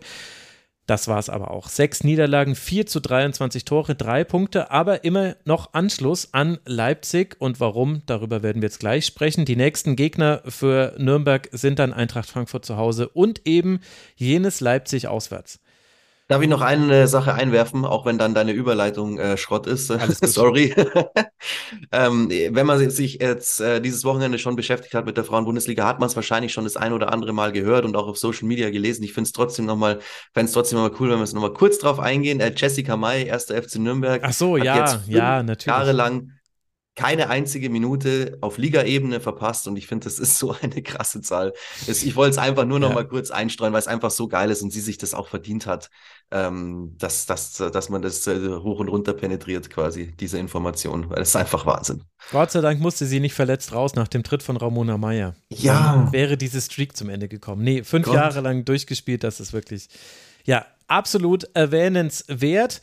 Und erwähnenswert ist aber auch das Spiel von Raber Leipzig zu Hause gegen Werder Bremen, aber aus den für Leipzig falschen Gründen, weil nämlich Werder Bremen hier ganz, ganz besondere Dinge gelungen sind, beziehungsweise äh, das, was man von diesem Spiel sehen könnte. Also was zu diesem Spiel dazugehört, wo etwas mehr als 1000 ZuschauerInnen war, dass es zeitweise nur diese etwas mehr als 1000 ZuschauerInnen sehen konnten, denn zwischen der 17. und der 24. Minute gab es auf keinem übertragenen Sender ein Bild und dann erstmal nur die Hintertorperspektive. Zum Glück fällt das Tor, das in dieser Phase fällt, dann auch hinter genau diesem Tor. Erst der 37. Minute hatten wir dann wieder eine Führungskamera, die ja ehrlich gesagt am Kotterweg jetzt auch nicht so weit weg ist von der Hintertor. Also hat jetzt auch nicht so den großen Unterschied gemacht. Aber jetzt äh, kommen wir mal zum Sportlichen. Was war denn zu sehen oder eben auch nicht zu sehen? In der zweiten Minute das frühe 1 zu 0 für Werder. Herzog kommt da raus äh, und wird dann überlupft von Matthijs. Das ist das 1 zu 0. Matthijs, die auch nur ganz spontan für Chiara Hahn eingesprungen ist. In der 31. Minute kann dann Weidauer Herzog tunneln zum 2 zu 0. In der 39. Minute sieht äh, Hip für einen Fall von äh, für einen Foul an Weidauer gibt es den Freistoß. Sie macht noch die Holdoch-Geste zu Weidauer, sieht dafür die gelbe Karte und Nina Lürsen schießt genau diesen Freistoß aus über 40 Metern. Ich glaube, 45 Meter waren das. Über Herzog weg ins Tor, das war das 13-0 und damit ist dieses Spiel im Grunde vorentschieden. Hinten raus dann gibt es dann nochmal zwei Treffer. Weidauer kann in der 81. Minute nochmal treffen und äh, dann auch in der 86. Minute und so auf 5 zu 0 stellen. Und Werder Bremen, Helene, trifft das Tor, macht wunderschöne Tore und holt halt auch einen ganz, ganz wichtigen Auswärtssieg, weil man jetzt 10 Punkte hat und vor allem eine deutliche Lücke schon zu den Teams unten drin. Warum, was ist da passiert in dieser Partie? Kannst du es mir erklären? Ja, ein 5 zu 0 von Werder Bremen. Man glaubt es kaum, man glaubt es kaum. Also, wer hätte es gedacht vor ein paar Saisons? Wir erinnern uns alle an die legendären und viel zitierten neun Treffer aus der Saison 2021, 22. ja, es sind andere Zeiten angebrochen, muss man vielleicht auch mal ein Kompliment aussprechen. Äh, mal ein bisschen ernster, ähm, dass Werder Bremen jetzt doch offensiv ähm, deutlich besser unterwegs ist, als es auch noch vor ein paar Monaten und vor Jahren ähm, der Fall war. Andererseits kann man dieses Spiel natürlich auch nicht besprechen, ohne, wie du es schon angedeutet hast, auch über ja die wirklich teils bitteren Patzer von der Leipziger Torhüterin Herzog ähm, zu sprechen, die an ja, drei oder vier sogar der Gegentoren nicht unschuldig war. Also es war wirklich ein ganz bitterer Mittag für sie. Natürlich liegt die Niederlage jetzt nicht nur an ihr, denn Bremen hatte sogar ähm, außer den fünf Toren noch einige andere gute Chancen. Und ähm, es war eigentlich interessant, weil sie haben eben diese schwierigen Schüsse teils reingemacht und so ein paar einfachere ähm, eher liegen gelassen. Ja, aber was du eben gesagt hast, Martin, über Nürnberg, da habe ich teilweise auch Leipzig so ein bisschen wiedergefunden. Also schlechter Tag für die Aufsteiger und auch bei Leipzig war es eben so, dass die Abstände teils viel zu groß waren. Also das ähm, fand ich im Mittelfeld gerade mhm. ähm, wirklich etwas schockierend, teilweise wie einfach Bremen da durchkommen konnte. Ähm, also dass die da überhaupt nicht kompakt standen eben und Bremen musste da gar nicht so sehr zaubern, sondern hat es einfach solide gemacht. Ähm, hat ähm, die, die langen Bälle gut getimt und einfach konstant nach vorne gespielt und das hat dann an, an dem Tag sogar zu einem 15 gereicht. Ja, ich muss sagen, wenn man bei der Leipziger Perspektive bleibt, dann ist das auch das, was, glaube ich, über diesen Spieltag hinauswirken wird, weil dass es jetzt 0 zu 5 wurde und so hoch und dass da dann Werder auch nicht nur in der ersten Minute trifft, sondern auch noch Traumtore macht, okay, das passiert mal, aber genau das, was du sagst, finde ich, ist eigentlich so der wichtige Fakt, den man aus diesem Spiel mitnehmen muss, die Erkenntnis, dass Leipzig, wir alle haben gesagt, kein normaler Aufsteiger. Ich finde, sie spielen genau wie ein Aufsteiger. Und zwar exakt, weil eben viel zu viele Fehler passieren. Und ich weiß, dass quasi die, die Infrastruktur besser ist in Leipzig. Und der Kader ist ja auch besser, als man als vielleicht bei vergleichbaren Aufsteigern. Aber die Leistung auf dem Feld finde ich es nicht. Also die ersten Spieltage wurde bei jedem Leipziger Spiel erzählt, dass man das Torhüterinnenspiel revolutionieren möchte. Schlecht sag gealtert. ja, sage ich jetzt einfach nichts zu, weil ich will ja auch nichts gegen Elvira Herzog sagen. Die hatte einen rahmenschwarzen Tag, das ist äh, bitter. Aber es ist halt nicht das erste Mal, dass wir jetzt schon so einfache Gegentore gegen Leipzig sehen. Und gerade das, was du gesagt hast, wie da im Mittelfeld wieder Lücken waren und wie zum Beispiel so jemand wie Maya Sternert, die war, egal gegen wen sie gespielt hat, sie war immer deutlich überlegen. Die hat jedes ihrer Dribblings gewonnen, die hat vier Torschüsse vorbereitet. Es gab immer Sternert, Sternert, Sternert. Die, die und dann natürlich Weidauer, die die ganzen Treffer gemacht hat, die waren so deutlich besser als ihre Leipziger Gegenspielerinnen, obwohl da ja gute Spielerinnen auf dem Feld stehen.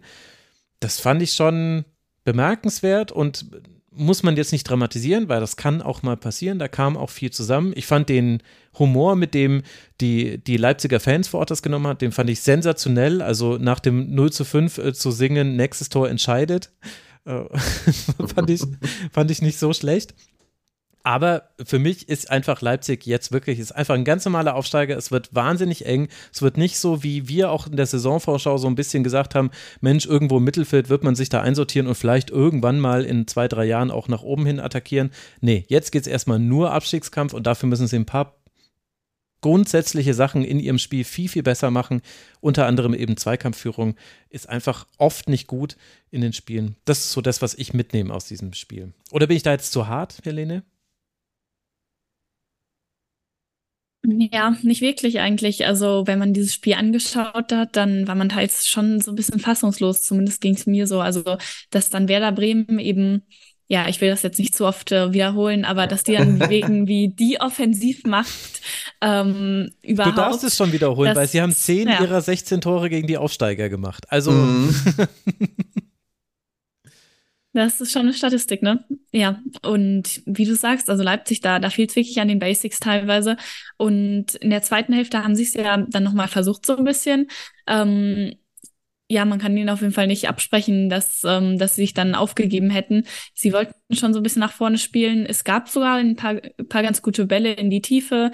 Mhm. Teils fand ich den Ansatz gar nicht so schlecht, aber oft haben sie es mir dann ein bisschen kompliziert gemacht, irgendwie, dass sie dann doch noch einen Haken schlagen wollten, noch einen Pass ähm, und sie haben es irgendwie gar nicht geschafft, zum Beispiel das Tempo von so einer Andrade aus, ähm, aufs Feld zu kriegen und da irgendwie auch die, die Stärken von ihren Spielerinnen, die eigentlich individuell so viel mehr können, doch ähm, als das, was sie jetzt da gezeigt haben, ähm, auszuspielen. Und was dann natürlich auch noch ein Thema ist, ist irgendwie die Entscheidungsfindung. Also sie hatten zehn Schüsse, aber keiner davon ist aufs Tor gegangen, weil sie eben ein bisschen wie Frankfurt auch manchmal zu früh abgezogen haben aus ungünstigen Situationen oder auch einfach schlecht teilweise gezielt. Aber ja, so richtig große Chancen hatten sie eigentlich kaum. Also da war es noch eher Bremen, die dann manchmal noch knapp im Abseits waren oder so, ähm, die die vielleicht so ein bisschen ihr Schusspulver dann eben auf die ungewöhnlichen Tore schon ähm, aufgebraucht hatten. Ja, das stimmt. Also offensiv, also wir könnten jetzt nicht über Livia Peng sprechen im Tor von Werder, weil sie einfach zu wenig geprüft wurde. Und das ist dann immer ein schlechtes Zeichen für diejenigen, die dieses Tor attackieren. Hat aber auch mit einer sehr guten Michelle Ulbricht zu tun. Ich fand es irre, wie die manchmal alleine eigentlich. Jeden, jeder zweite Angriff wurde nicht von Werder Bremen gestoppt, sondern von Michelle Ulbrich alleine. Und dann hat sie auch noch den Aufbau gut gemacht. Ich fand, das ging so ein bisschen unter, weil natürlich das Kuriose an diesem 1 zu 0 war, dass eben aus so großer Distanz die Torhüterin überlupft wird. Aber die Entstehung war ja eine flache Kombination übers Zentrum. Das hat Werder einfach richtig, richtig schön gespielt, muss man sagen. Und sie sind eigentlich in keiner Phase in Probleme gekommen, waren allerdings auch, das muss man auch wirklich sagen, richtig, richtig effizient. Sechsmal hat man aufs Tor geschossen, fünfmal davon war es dann auch drin. Also mhm. das ist vielleicht auch noch Teil dieses Spiels.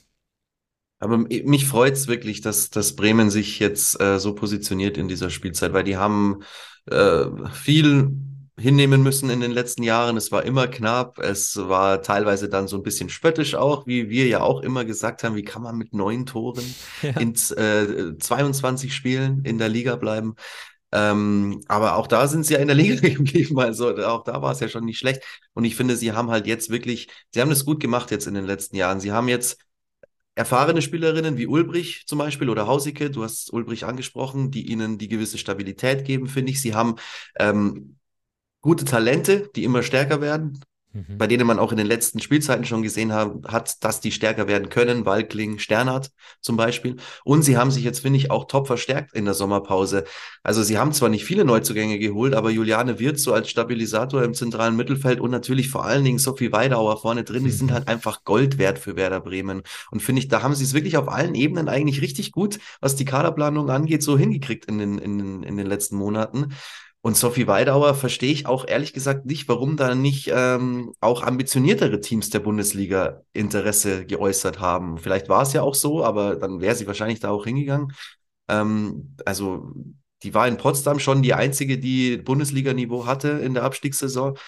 Und jetzt zeigt sie, was die wirklich drauf hat. Also die hätte auch gut zu einem äh, Champions League-Aspiranten gepasst. Von der Spielstärke her auf jeden Fall, meiner Meinung nach. Also Chapeau Bremen freut mich.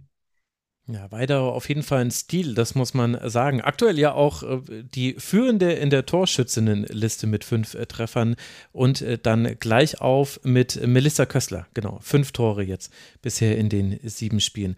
Gibt es noch was, Helene, was wir zu Werder Bremen unbedingt noch erwähnen müssen oder haben wir alles von deinem Notizzettel weggefegt? Alles weggesagt.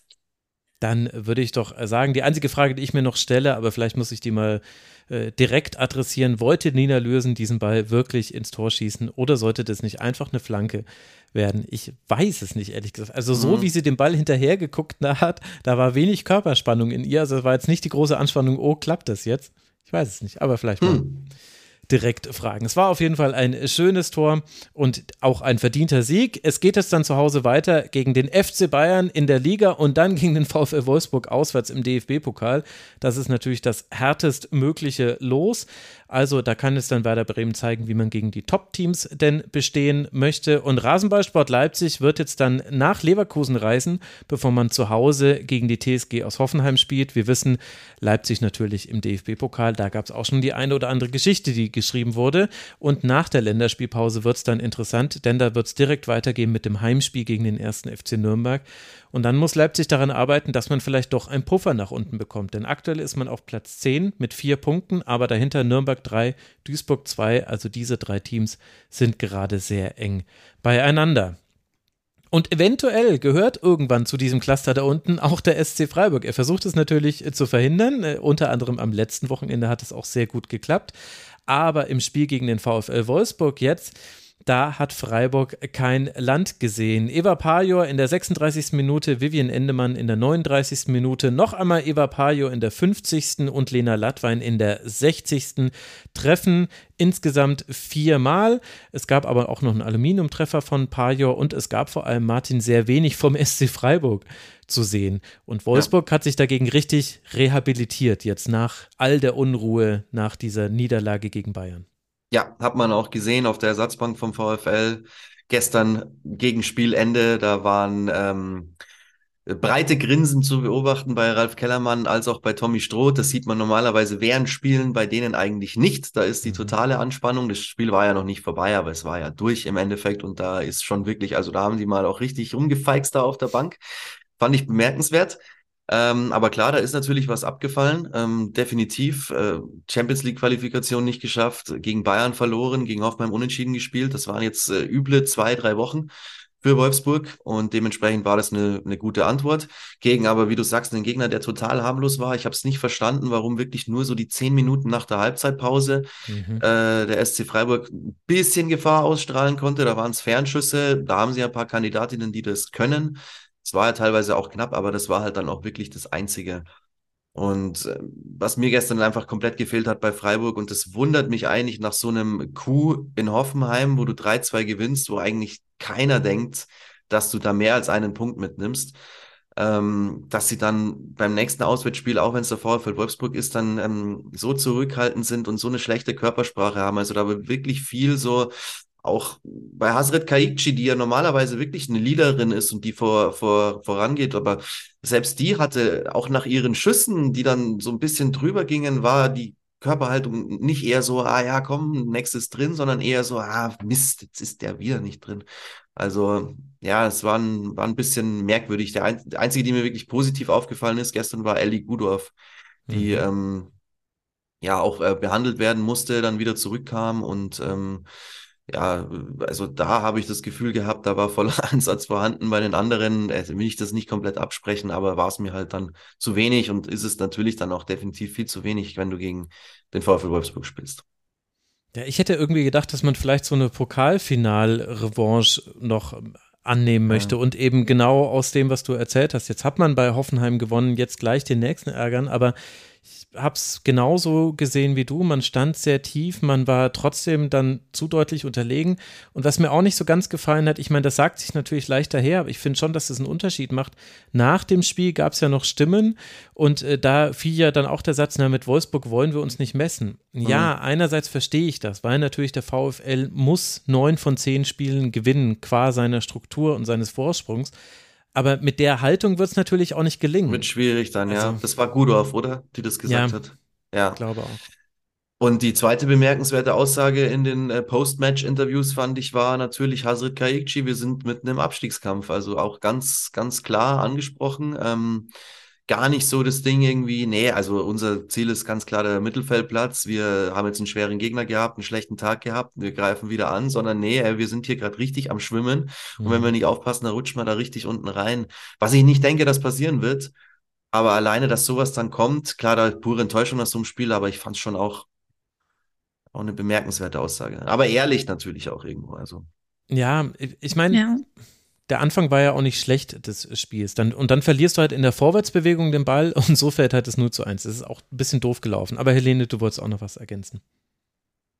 Ja, nur zu, zu Freiburgs Saison jetzt generell ist ja ganz merkwürdig irgendwie auch, dass sie jetzt eben gegen Hoffenheim gewonnen hatten, was, glaube ich, niemand wirklich auf dem Zettel hatte. Du hast es ja gesagt, ähm, Martin, also Hoffenheim war ja super in die Saison gestartet und ähm, hat er auch durchaus überzeugt und Freiburg eben nicht so, gerade jetzt gegen Nürnberg oder so nicht. Und selbst dieser Punkt gegen Bayern, klar, das war dann irgendwie spektakulär, aber dass man dann in der 97. noch den Ausgleich erzielt, nachdem Bayern eigentlich die ganze zweite Hälfte überlegen war, ja, weiß ich jetzt auch nicht, ob das so unbedingt verdient war. Selbst ich hier mit der Freiburg-Fahne an der Wand muss das so sagen.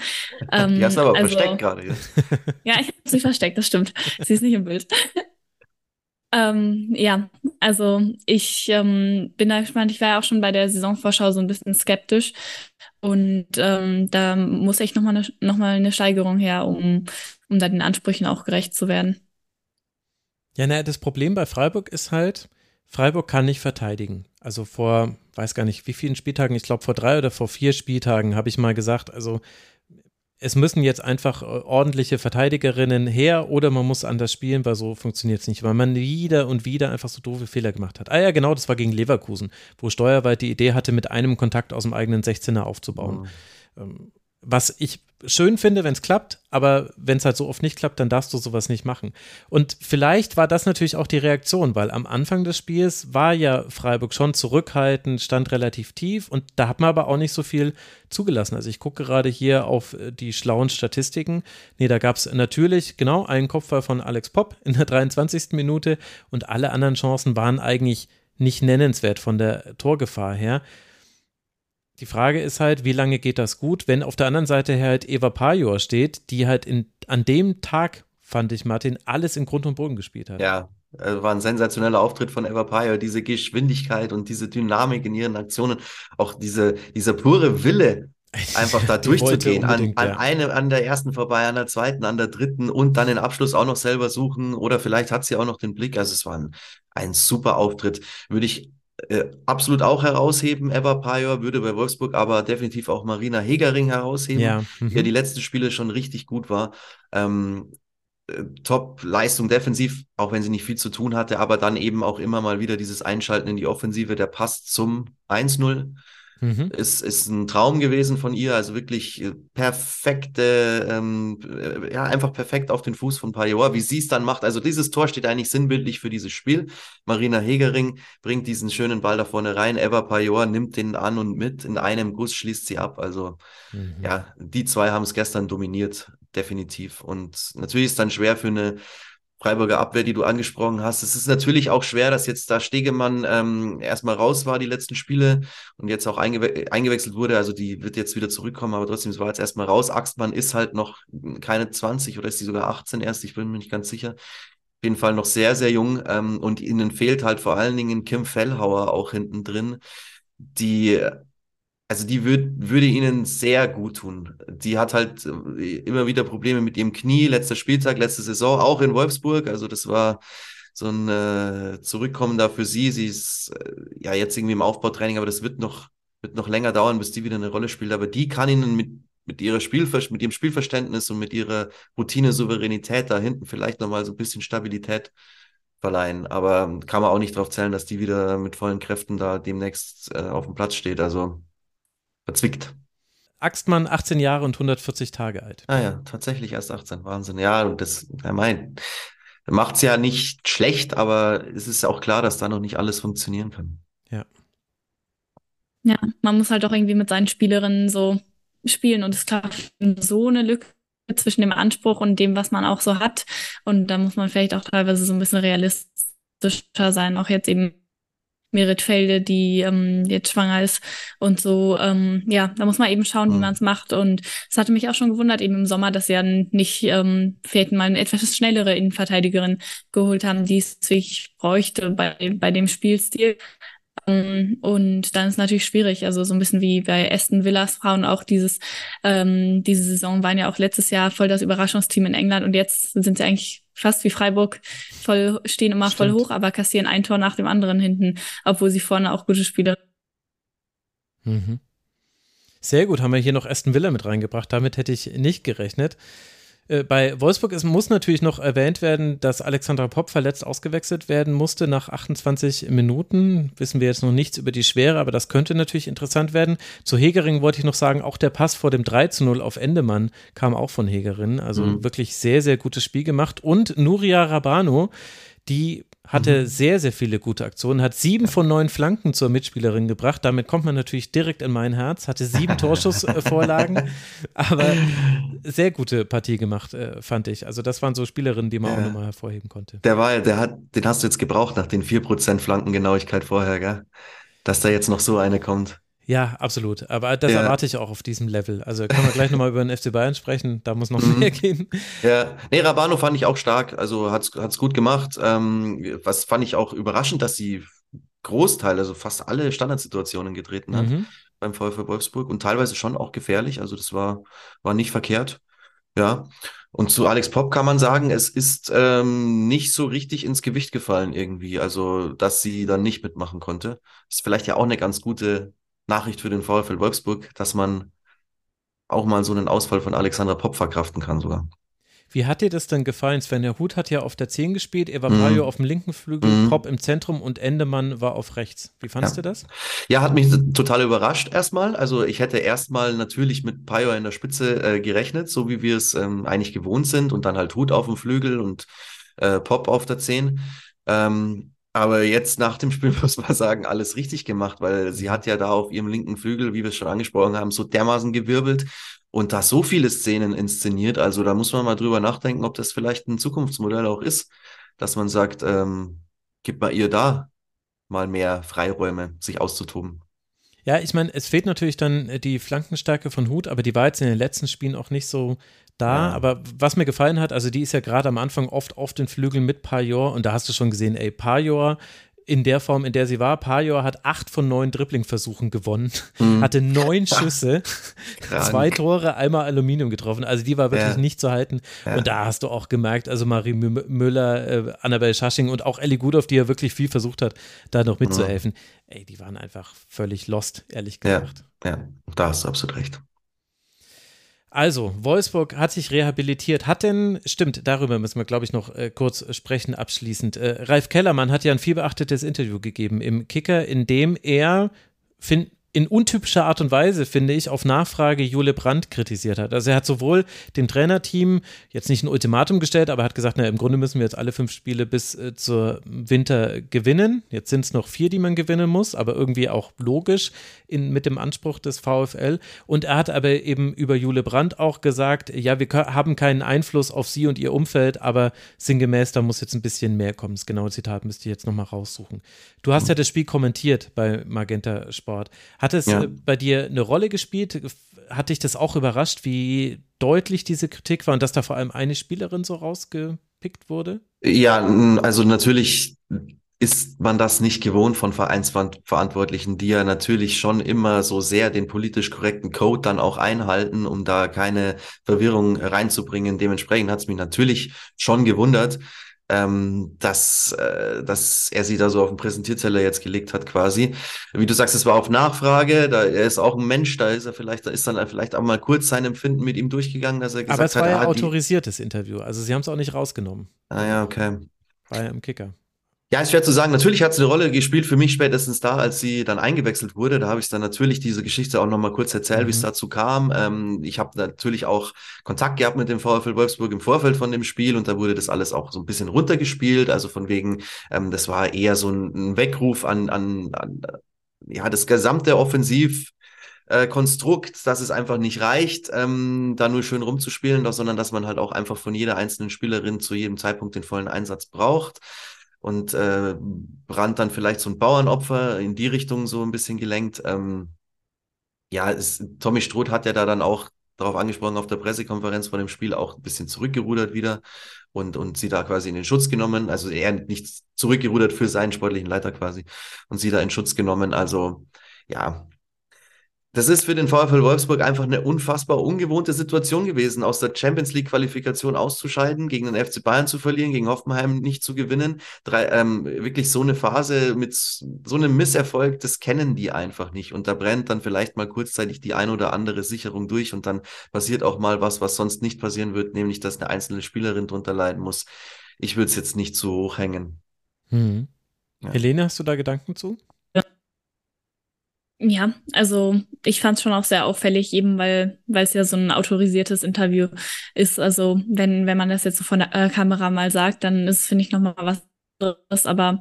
so fand ich das schon irgendwie vom Stil nicht so angebracht. Gerade jetzt eben noch so eine junge Spielerin da ähm, so rauszunehmen, wo ja eben das auch das ganze Team irgendwie ähm, unter der Leistung war. Aber ja, ich kann mich da nur Martin anschließen ich glaube, Wolfsburg ist es einfach nicht so richtig gewohnt, da in, in diesen Krisensituationen zu sein. Und ähm, ja, ich glaube, sie, sie haben sich jetzt damit echt ein bisschen schwer getan, ähm, da vielleicht auch die, die ähm, die Ursprünge dieser Probleme zu finden. Und ja, Kellermann hat in dem Interview ja auch gesagt, was ich auch interessant fand, dass sie eigentlich in den letzten Jahren immer overperformed haben und immer das meiste rausgeholt haben, aber dass sie jetzt eben in Zukunft nicht immer unbedingt um die Champions League auch mitspielen können, sondern dann nur noch im Viertelfinale sind oder so und dass es auch okay ist.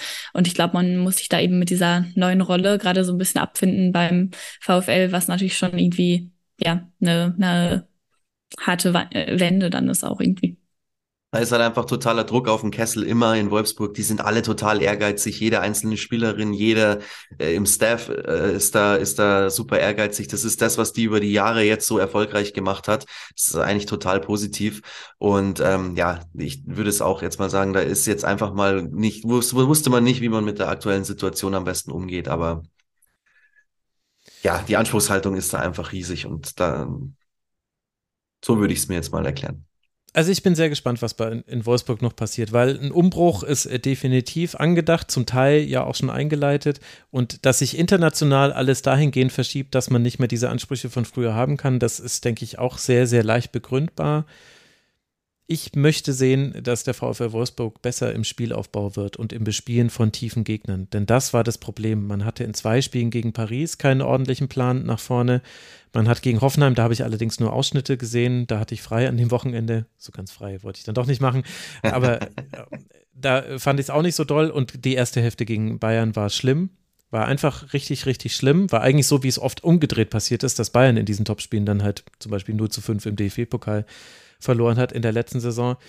Da muss es nur Entwicklung geben. Da gucken natürlich alle Augen auf Tommy Stroth, ob er das, wenn er jetzt dann seinen Fußballlehrer im Winter gemacht hat und dann diese Mehrfachbelastung, also die Mehrfachbelastung zur Mehrfachbelastung wegfällt. Also, dass er nicht mehr nach Köln fahren muss, um da die Lehrgänge zu machen, ob das besser wird. Da bin ich sehr gespannt drauf. Das nächste Spiel ist jetzt zu Hause gegen Duisburg. Weiß ich jetzt nicht, ob das ein Muster mit Wert wird, aber immerhin wird es ein tiefstehender Gegner, der bespielt werden muss. Danach wird man noch zu Hause gegen Werder Bremen im DFB-Pokal spielen und dann geht es in die Länderspielpause. Wolfsburg mit 16 Punkten, ein Punkt hinter dem FC Bayern. Der SC Freiburg wiederum, wir haben es ja schon thematisiert, mit acht Punkten auf Rang 9 abgerutscht. Wird jetzt zu Hause gegen den ersten FC Köln spielen. Ihr erinnert euch, liebe Hörerinnen und Hörer, Freiburg auf Platz 9 mit acht Punkten spielt gegen Köln auf Platz 8 mit neun Punkten. Und dann schauen wir doch mal, wie das Ganze dann nach dem nächsten Wochenende aussieht. Das DFB-Pokalspiel von Freiburg wird dann übrigens im Januar stattfinden, denn Eintracht Frankfurt ist da ja der Gegner. Und jetzt haben wir noch ein Team, das wir noch nicht besprochen haben, beziehungsweise zwei Teams, das wir noch nicht besprochen haben. Ich meinte ein Champions League-Team und ein im Abstiegskampf befindliches Team. So wollte ich es eigentlich formulieren. Der FC Bayern spielt gegen den MSV Duisburg vor etwas mehr als 1900 ZuschauerInnen. Angeblich sah ehrlich gesagt nach weniger aus. Vielleicht waren die Dauerkarten da mitgezählt. Wir wissen es nicht genau. Was wir aber mit Gewissheit sagen können, ist, dass der FC Bayern dieses Spiel gewinnt, aber ohne zu glänzen. Jovana Damjanovic trifft schon in der achten Minute. Da schien es darauf hinzudeuten, dass es vielleicht deutlich wird, das Ergebnis. Nein, wird es nicht. Damjanovic muss sogar verletzt ausgewechselt werden. Sidney Lohmann kommt für sie. Und erst ein sehr schmeichelhafter Strafstoß für Georgia Stanway besiege dann mit 2 zu 0 den Sieg des FC Bayern, der natürlich dennoch überlegen ist. 64, 74 Prozent Ballbesitz, 23 zu 1 Schüsse, 8 zu 0 Torschüsse, also sprich Duisburg hat kein einziges Mal aufs Tor geschossen. 13 von 18 Dribbling-Versuchen waren erfolgreich. Also Helene, alle Statistiken, die ich hier runterrattern kann, sind alle pro FC Bayern. Und dennoch habe ich das Gefühl, dass alle ein bisschen unzufrieden aus diesem Spiel herausgegangen sind, weil so viel Ungenauigkeiten mit dabei waren. Wie blickst du denn auf die Leistung der Münchnerin? Ja, das war eigentlich die klassische Übung gegen den tiefstehenden Gegner. Ne? Meintest du ja auch schon eben, Duisburg ist dafür gut geeignet, bei Wolfsburg. Und das hat man auch bei Bayern klar gesehen. Also die waren da mit ihrer Fünferkette und die wollten auch erstmal verteidigen. Und ich finde, man hat auch klar gesehen, gerade am Anfang, dass ähm, bei Duisburg ganz klar war, okay, wir machen jetzt erstmal auch die Mitte zu. Durchs Zentrum, da kommt jetzt gar keiner durch. Ihr spielt hier keine Steilpässe und kommt da direkt in diese gefährliche Zone. Ähm, also die wollten Bayern so ein bisschen auf die Flügel drängen. Und ich finde, das hat am Anfang aber gar nicht so gut geklappt für sie.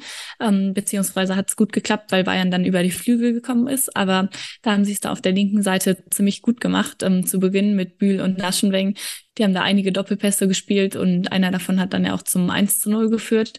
Und ähm, das hat mir eigentlich ganz gut gefallen. Ähm, die haben da auch immer wieder so ein bisschen die Dreiecke gebildet, die Überzahlsituationen ausgespielt und ähm, ja, waren eigentlich ähm, nicht schlecht in den ersten Minuten. Also ich dachte mir auch nach dem 1 zu 0, oh, vielleicht wird's jetzt ein bisschen bitter für Duisburg, weil bis dahin war Bayern schon ziemlich am Drücker, finde ich. Und ja, danach haben sie so ein bisschen nachgelassen, ähm, haben auch sehr viel rotiert wieder in der Offensive. Also Bü war dann nicht nur links, sondern auch in der Mitte und Daimann war auch eigentlich überall, aber dann doch irgendwie nirgendwo so richtig manchmal. Und ja, die Präzision ist natürlich das Thema, wie du schon sagst. Also eigentlich hat man eine ähm, Passquote von 9 Prozent. Da kann man ja eigentlich oft nur von träumen. Aber viele von diesen Pässen sind dann vielleicht zwischen Vigos Dottir und Tainara, die eben nicht ganz so anspruchsvoll sind. Und ähm, dann kommt es eben auf die entscheidenden Pässe da vorne an. Und irgendwo hat dann so ein bisschen eben, ja, gefehlt und der Wille, das dann auch nochmal wirklich entscheidend so auszuspielen. Ähm, vielleicht ist jetzt auch schon das, ähm, das Spiel gegen Rom unter der Woche so ein bisschen im, in den Köpfen gewesen. Ich finde jetzt nicht, dass man nach dem 1-0 dann eben so wirklich gemerkt hat, dass Bayern jetzt noch eins und noch eins und noch eins schießen ähm, will. Aber ja, auch spielerisch, selbst wenn man das ähm, mit einbezieht, ähm, hätte ich mir eigentlich nach der frühen Führung ein bisschen mehr von ihnen erwartet.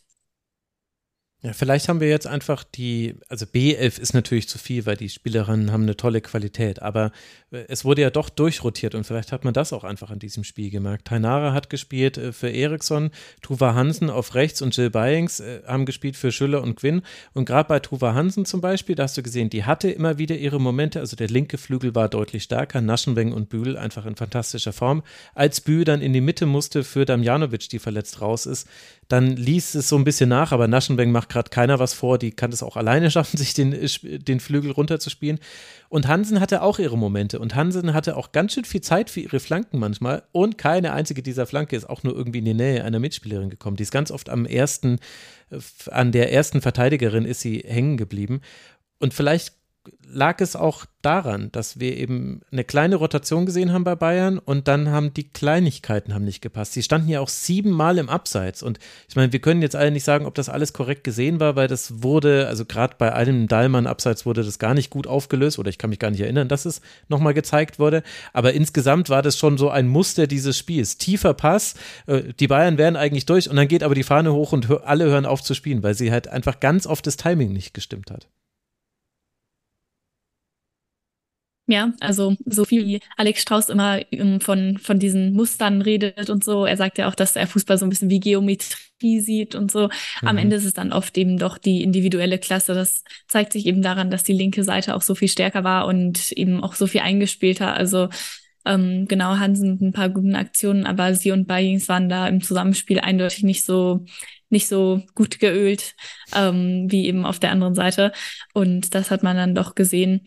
Und ja, trotzdem, ich würde sagen, es war einfach so ein, so ein typisches Spiel, was vermutlich niemand groß in Erinnerung behalten wird. Ähm, Stanway dann noch mit dem was? Ich meine, sie haben halt ihre Aufgabe erfüllt und das war's so. Sie haben nicht geglänzt. Noch ein Elfmeter dann wieder sehr souverän verwandelt von Stanway, aber über die Entstehung kann man auch so ein bisschen ähm, streiten und Duisburg, ja, was man sagen, also die Annäherung kann man höchstens als zaghaft beschreiben, mal so eine Flanke, aber dann auf dem dieser technischer Fehler und dann war es auch schon wieder vorbei.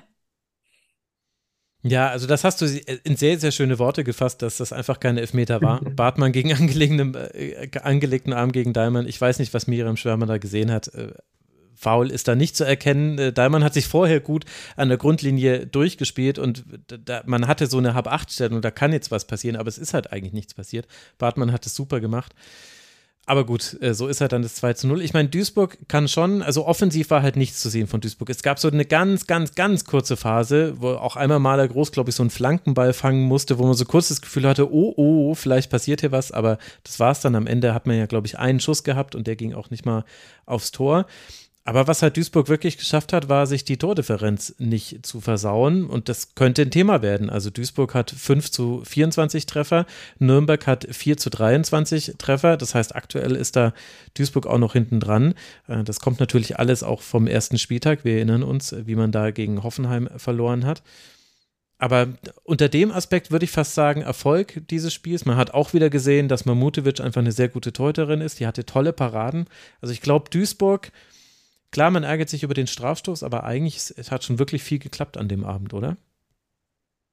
Ja, doch, ich denke schon, dass nach dieser Anfangsphase, wo man so ein bisschen bangen musste, das doch schon ganz gut geklappt hat, dass sie Bayern eben schon kommen haben lassen, ähm, bis ins letzte Drittel. Aber danach ähm, haben sie es oft nicht schlecht gemacht und sind da auch so ein bisschen früher rausgerückt, hatte ich das Gefühl auf dem Flügel, dass sie ja nicht ganz so viel Zeit mehr hatten, die Bayern ähm, für die Flanken. Ja, zur Geschichte gehört vielleicht aber auch noch so ein bisschen, dass Damjanovic ja ausgewechselt wurde. Schüller ähm, war dann ja auch nicht ähm, verfügbar oder wurde nicht eingewechselt. Hader ist jetzt auch verletzt, also sind natürlich schon die, die hauptsächlichen Torschützen von Bayern eben auch nicht auf dem Platz gewesen. Mhm, ja, stimmt. Sehr richtige Anmerkung. Das erklärt vielleicht auch dann so einiges, was da nicht geklappt hat. Am Ende ist ja alles dann so gekommen, wie es halbwegs zu erwarten ist. Bayern hat weiter erst drei Tore kassiert in dieser Saison und 17 Punkte jetzt nach diesem Sieg und wird es dann eben zu Hause gegen Rom spielen, dann in Bremen bei PSG und dann noch zu Hause gegen Leverkusen. Wobei ich mir gerade nicht sicher bin, das Leverkusen-Spiel ist das schon nach der Länderspielpause? Ich glaube, das habe ich gerade falsch gesagt. Aber das werden wir ja sehen, liebe Hörerinnen und Hörer. Jetzt geht es ja eh erstmal gegen Rom und dann Bremen. Und der MSV Duisburg reist, habt ihr es euch gemerkt? Ja, zum VfL Wolfsburg. Und dann spielt man im DFB-Pokal bei Mainz 05. Das sind die nächsten beiden Spiele für den Tabellenletzten Duisburg. Zwei Punkte hat man aktuell und zwei Punkte Rückstand hat man auch auf das aktuell rettende Ufer mit Leipzig, die da auf Rang 10 liegen.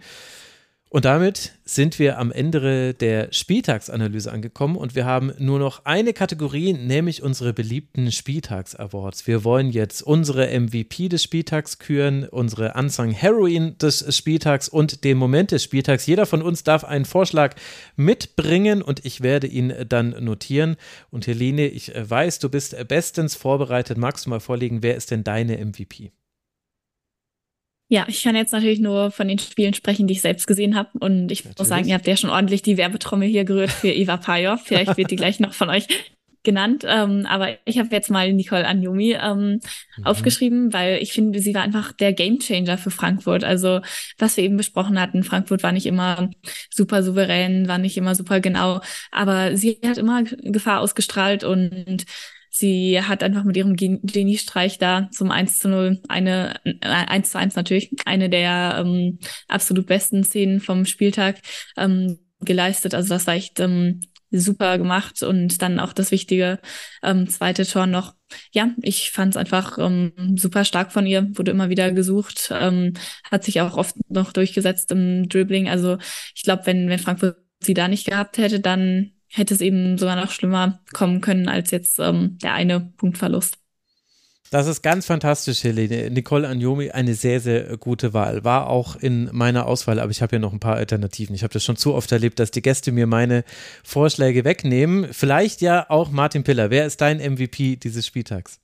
Ja, ich bin echt so ein bisschen hin und her gerissen, weil wenn wir davon sprechen, so wer hat ähm, am meisten, also wenn man MVP sagt, meint man ja, wer hat am meisten Einfluss darauf gehabt, dass gewonnen wurde, oder? Also mhm. müssen wir es eigentlich fast ähm, Eva Pajor gehen, geben, würde ich sagen, weil sie wirklich äh, den Unterschied einfach gemacht hat in der Partie durch ihre durch ihre Art und Weise. Sonst hätte ich natürlich auch noch an Natascha Kowalski gedacht, aber die kriegt's vielleicht, die kriegt's in einer anderen Kategorie noch. Ähm, und deswegen würde ich es jetzt hier Eva Pajor geben, weil es einfach äh, so ein intensiver Auftritt war, von allem her, von der Einstellung her, von der ähm, von ihrer Art und Weise überhaupt, wie sie mit dem Ball am Fuß agiert. Ähm, da war alles super. Deswegen gebe ich den an Eva Pajor. Sehr gut. Und dadurch, dass du schon so ein bisschen geteased hast, was bei dir noch kommt, kann ich jetzt guten Gewissens Sophie Weidauer nennen, weil eben dieser Sieg von Bremen auch einfach so wichtig war bei Leipzig und sie halt diejenige ist, die die Tore gerade macht. Wir haben sie vorhin schon ausführlich gelobt, deswegen muss ich das jetzt nicht wiederholen. Aber ich glaube, Sophie Weidauer darf hier auch sehr gerne genannt werden. Und dann ist die Frage, wer ist denn aber Ansang? Also wer ist so ein bisschen untergegangen an diesem Spieltag und hat aber vielleicht auch eine sehr gute Leistung gebracht? Helene, du darfst wieder vorlegen. Ja, wo du es gerade nochmal sagst mit Weidauer, fehlt ein Vorschlag für den Titel, wer weiß, oder einfach nur ein schlechtes Wortspiel, Sophie Dreidauer. Naja, lassen wir das lieber und gehen ähm, zum Unsung Hero. Ähm, ja, ich ähm, finde es immer ganz cool, wenn Spielerinnen so flexibel sind. Ähm, und ähm, da ist mir dann bei Bayern gegen Duisburg auch Ellie Hess nochmal aufgefallen, die eigentlich auch schon jede Position auf Erden gefühlt ähm, gespielt hat, aber meistens doch eher offensiv ist. Und ähm, gegen Bayern hat sich echt nochmal aufgerieben, finde ich, und in jeden Ball geschmissen. Ähm, ich immer erfolgreich, aber ja, das ähm, ist mir echt aufgefallen und hat da ihren Teil auf jeden Fall dazu beigetragen, dass Duisburg, wie du eben schon gesagt hast, sich nicht die Differenz hat ruinieren lassen. Aber wirklich sehr, sehr gut. Ellie Hiss war da wirklich, ich weiß gar nicht, wie viele Schüsse sie äh, geblockt hat. Ich hatte es mir nicht rausgeschrieben, aber es waren so einige, die da mit dabei waren. Also, ah, es waren, sie hat gar nicht die meisten geblockt. Äh, da war Rose Smooth mit dreien noch stärker. Aber ja, Ellie Hess ist notiert. Wen soll ich für dich aufschreiben, Martin? Ja, witzigerweise ähm, stoße ich da genau ins gleiche Horn, sagt man das so? Ja. Ähm, und würde auch beim MSV Duisburg bleiben. Und auch wenn wir sie schon ganz kurz besungen haben, gerade würde ich Enna Mamutovic rauspicken, mhm. weil ohne sie, glaube ich, wäre es höher ausgefallen. Und sie ist ohnehin wirklich immer wieder stark, was ihre Leistungen angeht. Und deswegen, wenn du 2-0 in München verlierst, da spricht keiner über dich, dann machen wir das sehr gut, dass eine aus der, aus der Abwehrkette schon dran war, dann nehme ich die Keeperin. Sehr, sehr gut. Gut, dann gehe ich auf jeden Fall weg von Duisburg. Das wäre jetzt ein bisschen zu viel des Lobes. Am Ende hat man ja doch ver verloren. Ich wollte Sharon Beck nennen, weil ich fand, dass die ein unheimlich gutes Spiel gegen Hoffenheim gemacht hat. Ich kann mich auch nicht davon lösen, dass sie mit dem israelischen Hintergrund wahrscheinlich eigentlich ganz viele Dinge, wichtigere Dinge in ihrem Kopf haben könnte als äh, Fußball. Und ich finde, dass das aber so eine richtige Vintage äh, Sharon Beck äh, Performance war. Also hinter den Spitzen, aber auch die erste Verteidigerin ganz oft mit dem Ball gewinnen, dann den Pass gespielt, dann nach vorne gegangen, den Abschluss gesucht. Äh, Sharon Beck hat mir sehr, sehr gut gefallen und auch wenn es nicht gereicht hat zu einem Sieg oder auch nur Punkt gegen Hoffenheim, kann man es ja dann trotzdem besingen und das habe ich hiermit getan. Das heißt, sie ist keine unsung Heroine mehr, sondern jetzt wurde sie ja einmal kurz besungen von mir bleibt noch der Moment des Spieltags. Helene, was magst du uns anbieten? Um, ähm, wie wurde Sharon Beck auch schon ähm, beim letzten Spieltag sogar besungen. Also vielleicht müsste man so eine Regelung aufstellen, wenn man dreimal besungen wurde oh, oder sowas, ja, dann darf gut. man nicht mehr nominiert als Stimmt. muss aber die Community Buch führen, das kann ähm, ich nicht auch noch machen. Ich muss Fall, Flanken zählen. Ich, ähm, ja, ja. Ähm, ja, mein Moment des Spieltags war tatsächlich gar nicht so auf dem Platz, auch wenn es da auch einige spektakuläre Aktionen gab. Ähm, wie gesagt, das eine Tor von Anjomi, aber darüber habe ich jetzt schon genug geschwärmt. Ähm, ich fand es einfach sehr lustig, dass äh, die Bayern-Fans einen Geburtstagsstern geschmissen haben für Lea Schüller, weil sie dachten, dass sie eingewechselt ja, wird stimmt. für Damjanovic. Und am Ende wurde sie dann noch nicht eingewechselt, aber trotzdem nochmal Happy Birthday nachträglich. Ähm, ja, fand ich einen ganz witzigen Moment. Mhm. Sehr schön, ja stimmt, das hatte ich schon wieder vergessen. Das äh, war ein bisschen fehlgeleitet. Martin, was ist dir noch im Gedächtnis geblieben? Also mein Moment des Spieltags ist dann ist ein sportlicher ähm, und zwar die Vorlage von Natascha Kowalski zum 5 zu 0, weil das ist das, was für mich Fußball ausmacht, wenn man so ein Spielverständnis hat, dass man einen Ball in seinen eigenen Rücken spielen kann, mit der Hacke auch noch und das in einer Drucksituation, in der 90 Prozent aller Offensivspielerinnen selber aufs Tor dreschen würden, weil sie unbedingt dieses Tor erzielen wollen und ihre, in ihrer Statistik stehen haben wollen.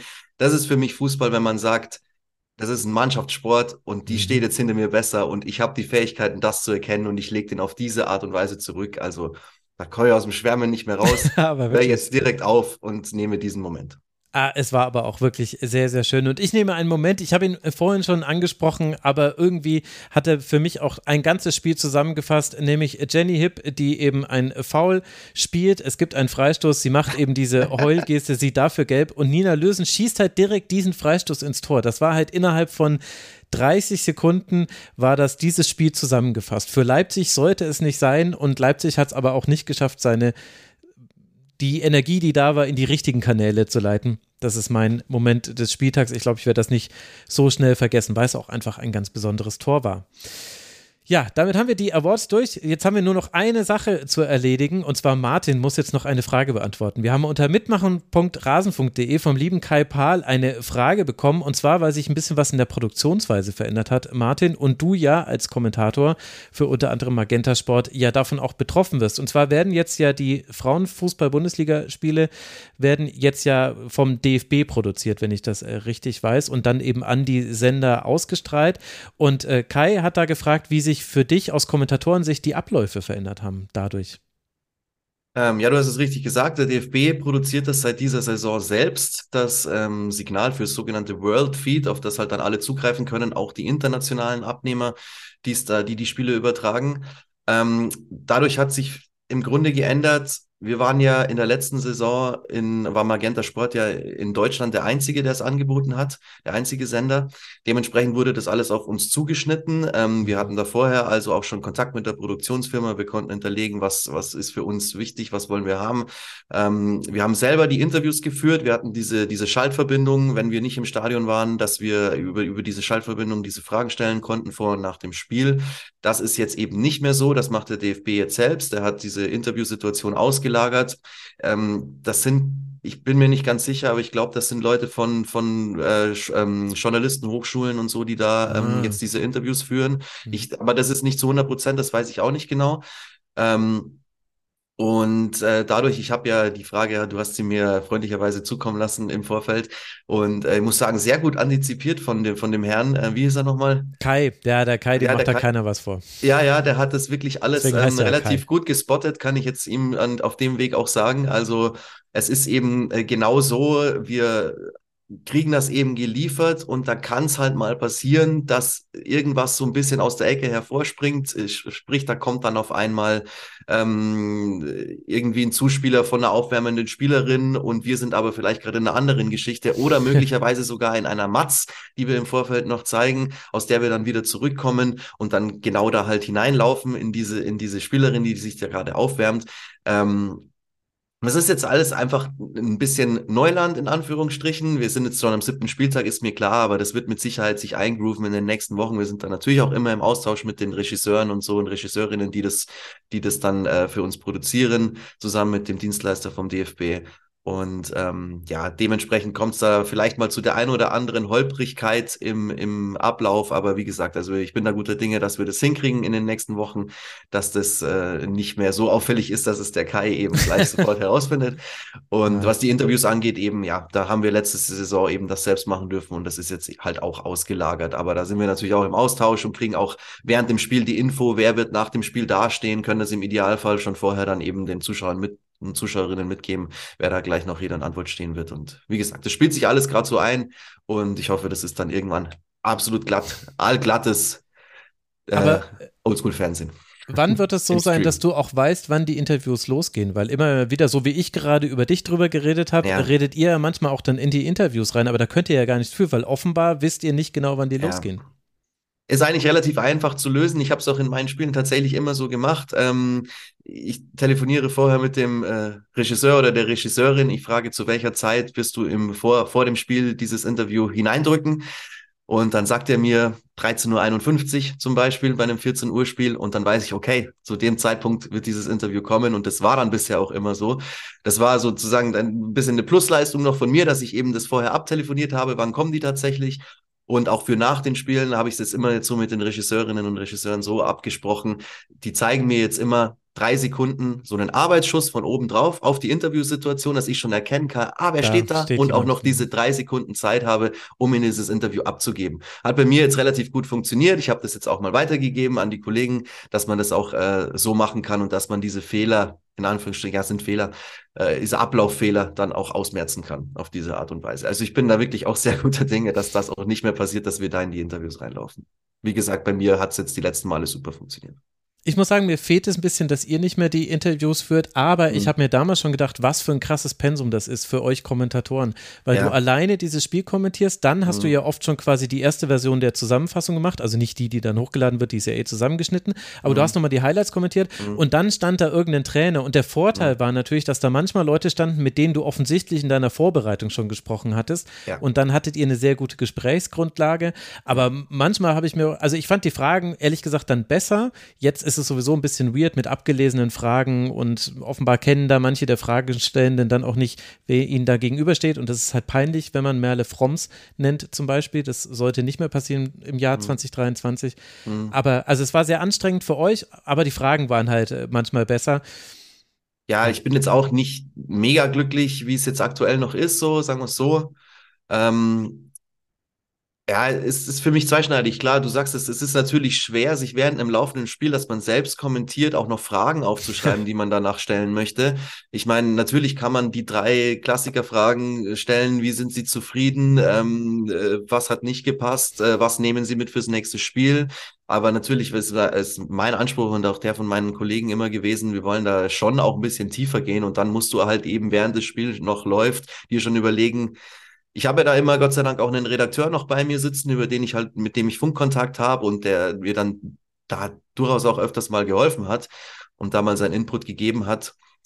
Ähm, ist für mich jetzt weniger Arbeit, trotzdem denke ich mir manchmal, ich würde es lieber selber machen.